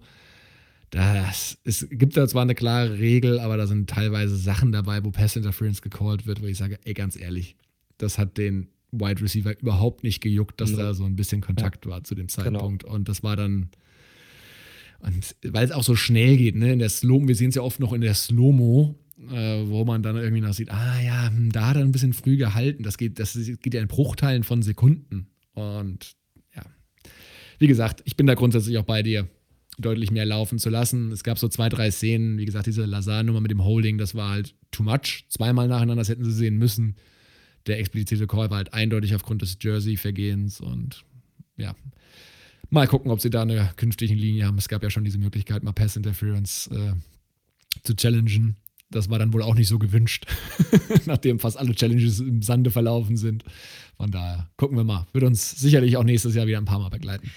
Definitiv. Ähm, zurück zum Spiel, was fiel sonst noch auf? Also fangen wir nochmal kurz bei Tampa Bay an. Brady generell Hit or Miss bei den Deep Balls dass er immer noch einen guten Arm hat. Hat er meiner Meinung nach auf jeden Fall gezeigt, auch gerade zu Beginn des Spiels. Ähm, warf er immer wieder echt teils wunderschöne Bälle, die er da rausgehauen hat.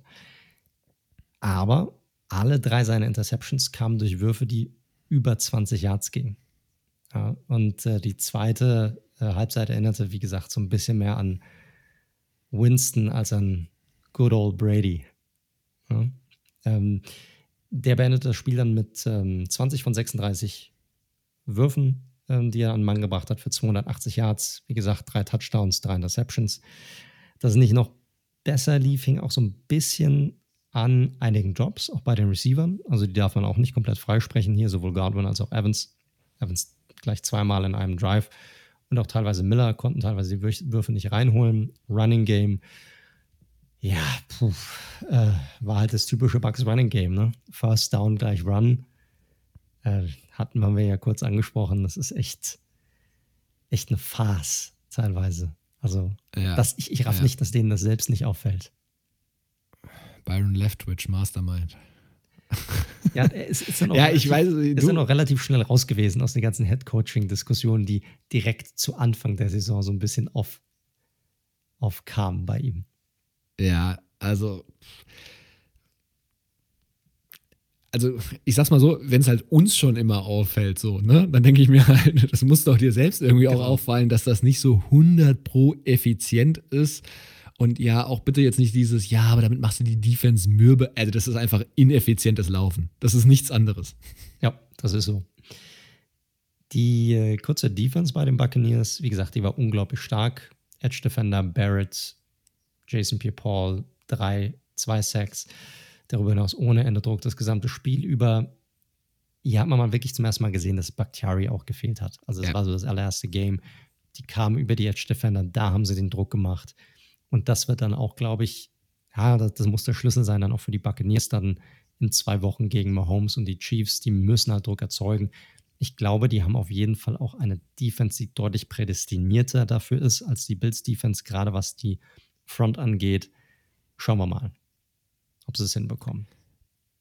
Ja, auch Levante David, gute Coverage-Linebacker. Ja. Ähm, gegen Kelsey. Also wir wollen noch nicht zu weit vorausschauen. Das Spiel gab es ja dieses Jahr auch schon mal. Da war es eigentlich eine sehr, auch wenn der Stat es am Ende nicht mehr gesagt hat, der Score, es war eigentlich eine sehr eindeutige Geschichte. Das war ja dieses historische Game von Tyreek Hill.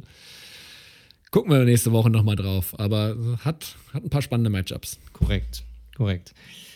Ja, bei den Packers. Letzte Woche, das Ding ist, letzte Woche hätte ich noch gesagt, dass die Bucks glücklich gewonnen haben gegen die Saints. Also, dass sie die Saints das Spiel eher verloren haben. Auch wenn die Packers sicherlich die eine oder andere Chance haben, das war diesmal absolut nicht der Fall, meiner Meinung nach. Sondern die, die Bucks hatten auch nämlich genügend Möglichkeiten, das Spiel irgendwie wegzubringen, ja, oder aus, aus dem Reach der Packers zu bringen. Trotzdem haben die Packers etliche Möglichkeiten liegen gelassen, das Spiel doch irgendwie zu gewinnen. Das sieht man auch alleine an der Time of Possession, die sie knallhart gewonnen haben mit 35 zu 25 Minuten. Also sie waren also extrem ineffizient mit der Zeit, die sie tatsächlich hatten.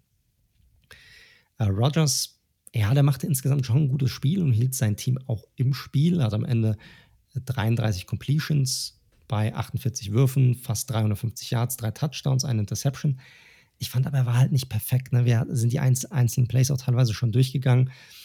Und da geht es halt auch nicht mal mehr um diese Interception, sondern gerade die Möglichkeiten, die er hat liegen lassen in der Red Zone. Das, ja. Da muss man von einem Hall of Fame Quarterback einfach mehr erwarten. Da waren auch teilweise Entscheidungen dabei, die waren nicht gut. Schlechte Würfe, die dabei waren, die waren nicht gut. Und ja, der letzte Play-Call von LaFleur war meiner Meinung nach bescheuert. Aber hier, das, das geht auf seine Kappe, meiner Meinung nach. Also da hat er echt keine guten Entscheidungen getroffen in Situationen, wo sie hätten scoren können. Ja, Red Zone Offense habe ich mir auch fett markiert. Und diese möglichen Momentum-Shifts und jeder, der mal Sport ausgeübt hat, egal weiß, es gibt diese Momente, wo ein Spiel kippen kann. Das ist einfach so, auch wenn man deutlich zurückliegt. Und jedes Mal dann mit Three and Out nach einer Interception wieder rauszugehen, ist ähm, ja nicht so motivierend. Genau. Running Game war quasi nicht vorhanden mit lediglich 67 Yards, aber hier wusste man im Grunde ja schon vorher, dass es wohl in diese Richtung gehen würde, weil die Bucks haben eine extrem gute Run-Defense. Ja, also da hat man auch generell nicht viel erwartet. Auf die Receiver war größtenteils Ver Verlass, weil das Scantling hat man schon erwähnt, also 115 Yards und den obligatorischen Deep-Ball-Touchdown. Devante Adams hatte auch eine, einen Touchdown, neun Receptions, aber auch nur 67 Yards. Also war jetzt nicht sein, sein bestes Spiel. Den konnten sie auch ziemlich gut in, in Check halten. Generell hatten die Probleme, auch Separation zu kreieren, ja, was dazu führte, dass Rogers länger den Ball halten musste, auch oft unter Druck geriet. War halt schon echt ein Problem, so ein bisschen. War ein ungewöhnliches Spiel gerade für Adams. Mhm. Aber das alles Entscheidende für mich in diesem Spiel, neben der Red Zone Offense, war die Defense der Packers, die viel zu spät und viel zu wenig Stops generierte, meiner Meinung nach. Ja. Klar, drei Interceptions sind super und die zweite Halbzeit war auch ordentlich und, und, deutlich besser als die erste. Allerdings hat man halt den Großteil der Punkte vorher kassiert. Ja, und fand so gut wie keine Antwort auf die Bucks Offense. Muss man einfach sagen. Secondary war bis auf Alexander teils eine Katastrophe. Ja, Im Vorfeld hatten sich die Packers-Fans vielleicht noch gefreut, dass der verletzte Kevin King doch spielen konnte. Im Nachgang muss man fast schon sagen, dass es vielleicht besser gewesen wäre, wenn er doch nochmal ausgesetzt hätte. Für dieses Spiel. Ja, das kann man hintenrum nicht anders. Alle, die, die nicht falsch verstehen, ich finde, die Packers haben ansonsten eigentlich eine ganz spannende Secondary mit Jair Alexander vorneweg. Ich mag Adrian Amos auch. Savage ist eigentlich ein ganz guter Safety, aber ja, ähm, Kevin King schwierig. Dieses ja, Spiel. Sehr auf schwierig. jeden Fall wahrscheinlich das schlechteste Spiel seiner Karriere bis dato. Über das Coaching hatten wir schon gesprochen. Da gab es die eine oder andere Entscheidung, die war halt einfach nicht gut. Äh, nicht nur die LaFleur-Entscheidung, wie gesagt, direkt vor der Halbzeit. Dieser ja, unnötige Touchdown-Pass, den sie haben, äh, den sie zugelassen haben. Da haben sie sich schon ein bisschen selbst geschlagen, obwohl ich auch sagen muss, dass die Bugs einfach ja auch gerade erste Halbzeit, die ersten zweieinhalb Viertel einfach das deutlich bessere Team waren insgesamt. Muss man einfach sagen, fand ich. Äh, ja, grundsätzlich schon. Ich bin vielleicht auch ein bisschen darüber davon ausgehend, dass wir natürlich von dieser tollen Saison, von dieser MVP-Saison von Rogers kommen, finde ich schon, dass die Packers das irgendwie auch verloren haben, das Spiel, ähm, weil sie einfach in den richtigen Momenten, in den wichtigen Momenten einfach Scheiße gebaut haben. Touchdown vor der Pause, Decision am Ende, nie gekontert auf die, auf die Interceptions von Brady. Ey, dass Tom Brady der drei Turnover serviert, kriegst du halt auch nicht so oft. Und dann ja. musst du halt da sein. Korrekt. Und das ist wahnsinnig und das ist bitter. Das hast du ja auch bei Rogers dann bei der PK gesehen. Ähm, der, die hat ja auch noch ein bisschen für Schlagzeilen gesorgt dann. Ja, gut, mein Gott, dass es nicht sein Call war, dass er, dass er da lieber für den, fürs Fourth Down gegangen wäre, ist klar. Und ja, war eigentlich fast auch jedem Zuschauer klar, dass das wahrscheinlich die bessere Entscheidung gewesen wäre hier. Selbst wenn sie es nicht gemacht hätten. Aber gut. Ja, aber seine, seine Aussage, ob er noch nächstes Jahr da ist, was hältst du davon? Das müssten wir vielleicht doch nochmal kurz, können wir die oh, Packers-Fans beruhigen? Ja, Müssen wir jetzt die nächste Watson-Diskussion aufmachen? Nein, das glaube ich nicht. Das glaube ich nicht. Ich meine, ich bezweifle, dass Jordan Love so weit ist. Noch glaube ich, dass die Packers Rogers weghaben wollen. Er wird natürlich jetzt ein bisschen angefressen sein, wie Rogers halt immer ist. Er ist halt auch so ein bisschen eine Diva. Das ist er halt einfach schon immer gewesen.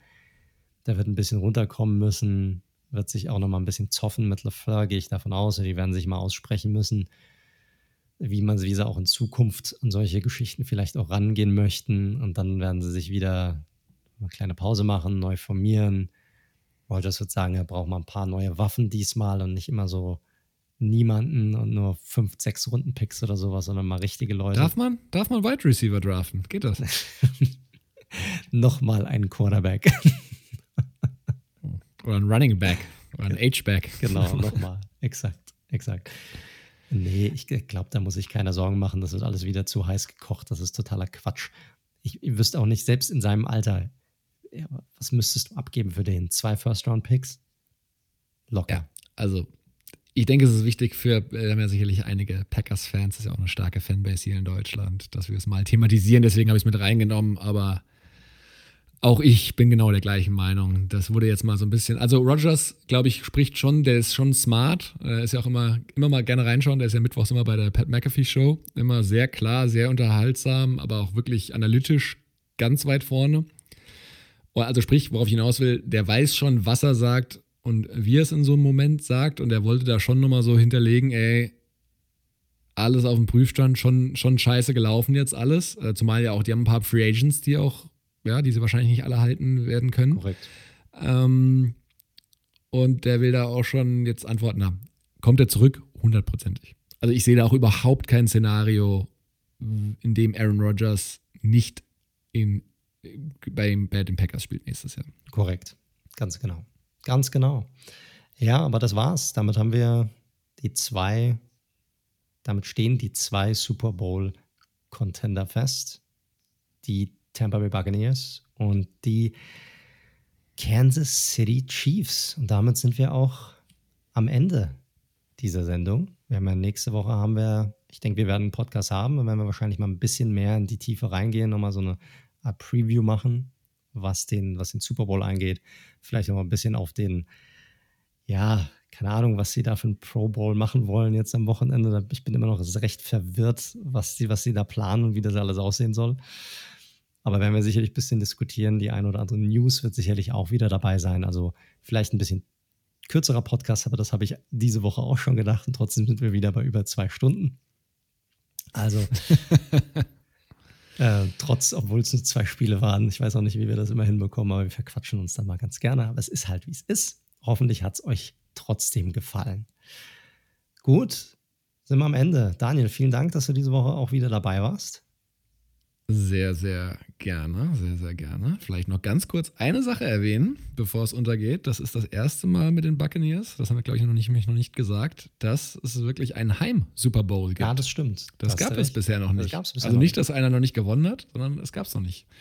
Von daher, Tom Brady wieder was geschafft. Ist auch sein zehnter Super Bowl, wenn ich es richtig äh, notiert habe, in dem er steht. Korrekt, korrekt. Zehnter Super Bowl, nicht nur das, er hat auch jetzt, jetzt schon die meisten Touchdowns in der Playoffs-Historie der Tampa Bay Buccaneers geworfen. Mit fünf Stück. Gut. Ja. Gut, die, die Runde, die ja, die dort Quarterback waren bei den Bucks, ist jetzt auch nicht so die, die Creme de la Creme der, der Quarterbacks, die dort am Start waren. Er hat auch jetzt genauso viele NFC Championship Titles wie Drew Brees und Aaron Rodgers, by the way. Ja, ja, das stimmt. Da siehst du, siehst du mal, wie schwierig es ist, wenn du nicht Tom Brady heißt, tatsächlich einen Super Bowl zu gewinnen, auch wenn du vielleicht Hall of Fame Stats hast. So ist es. So ist es, so ist es. Jetzt habe ich doch nochmal einen Ausflug gemacht. Ich wollte es nur wichtig sagen, weil es doch noch, Brady doch wieder nochmal ein paar besondere Sachen wieder geschafft hat. Heim Super Bowl. Ich bin gespannt. Genau. Gut, Leute, dann hoffe ich, dass ihr alle eine gute Woche habt. Dieses Wochenende mal kein Football. Ruht euch aus, macht ein bisschen was mit der Familie, guckt ein bisschen anderen Sport, was auch immer. Freut euch, macht ein bisschen was mit dem Pro Bowl. Schaut ihn euch an, wenn euch das gefällt. Und wir sind dann nächste Woche wieder am Start. Bis dann, bleibt gesund und bis zum nächsten. Ciao, ciao.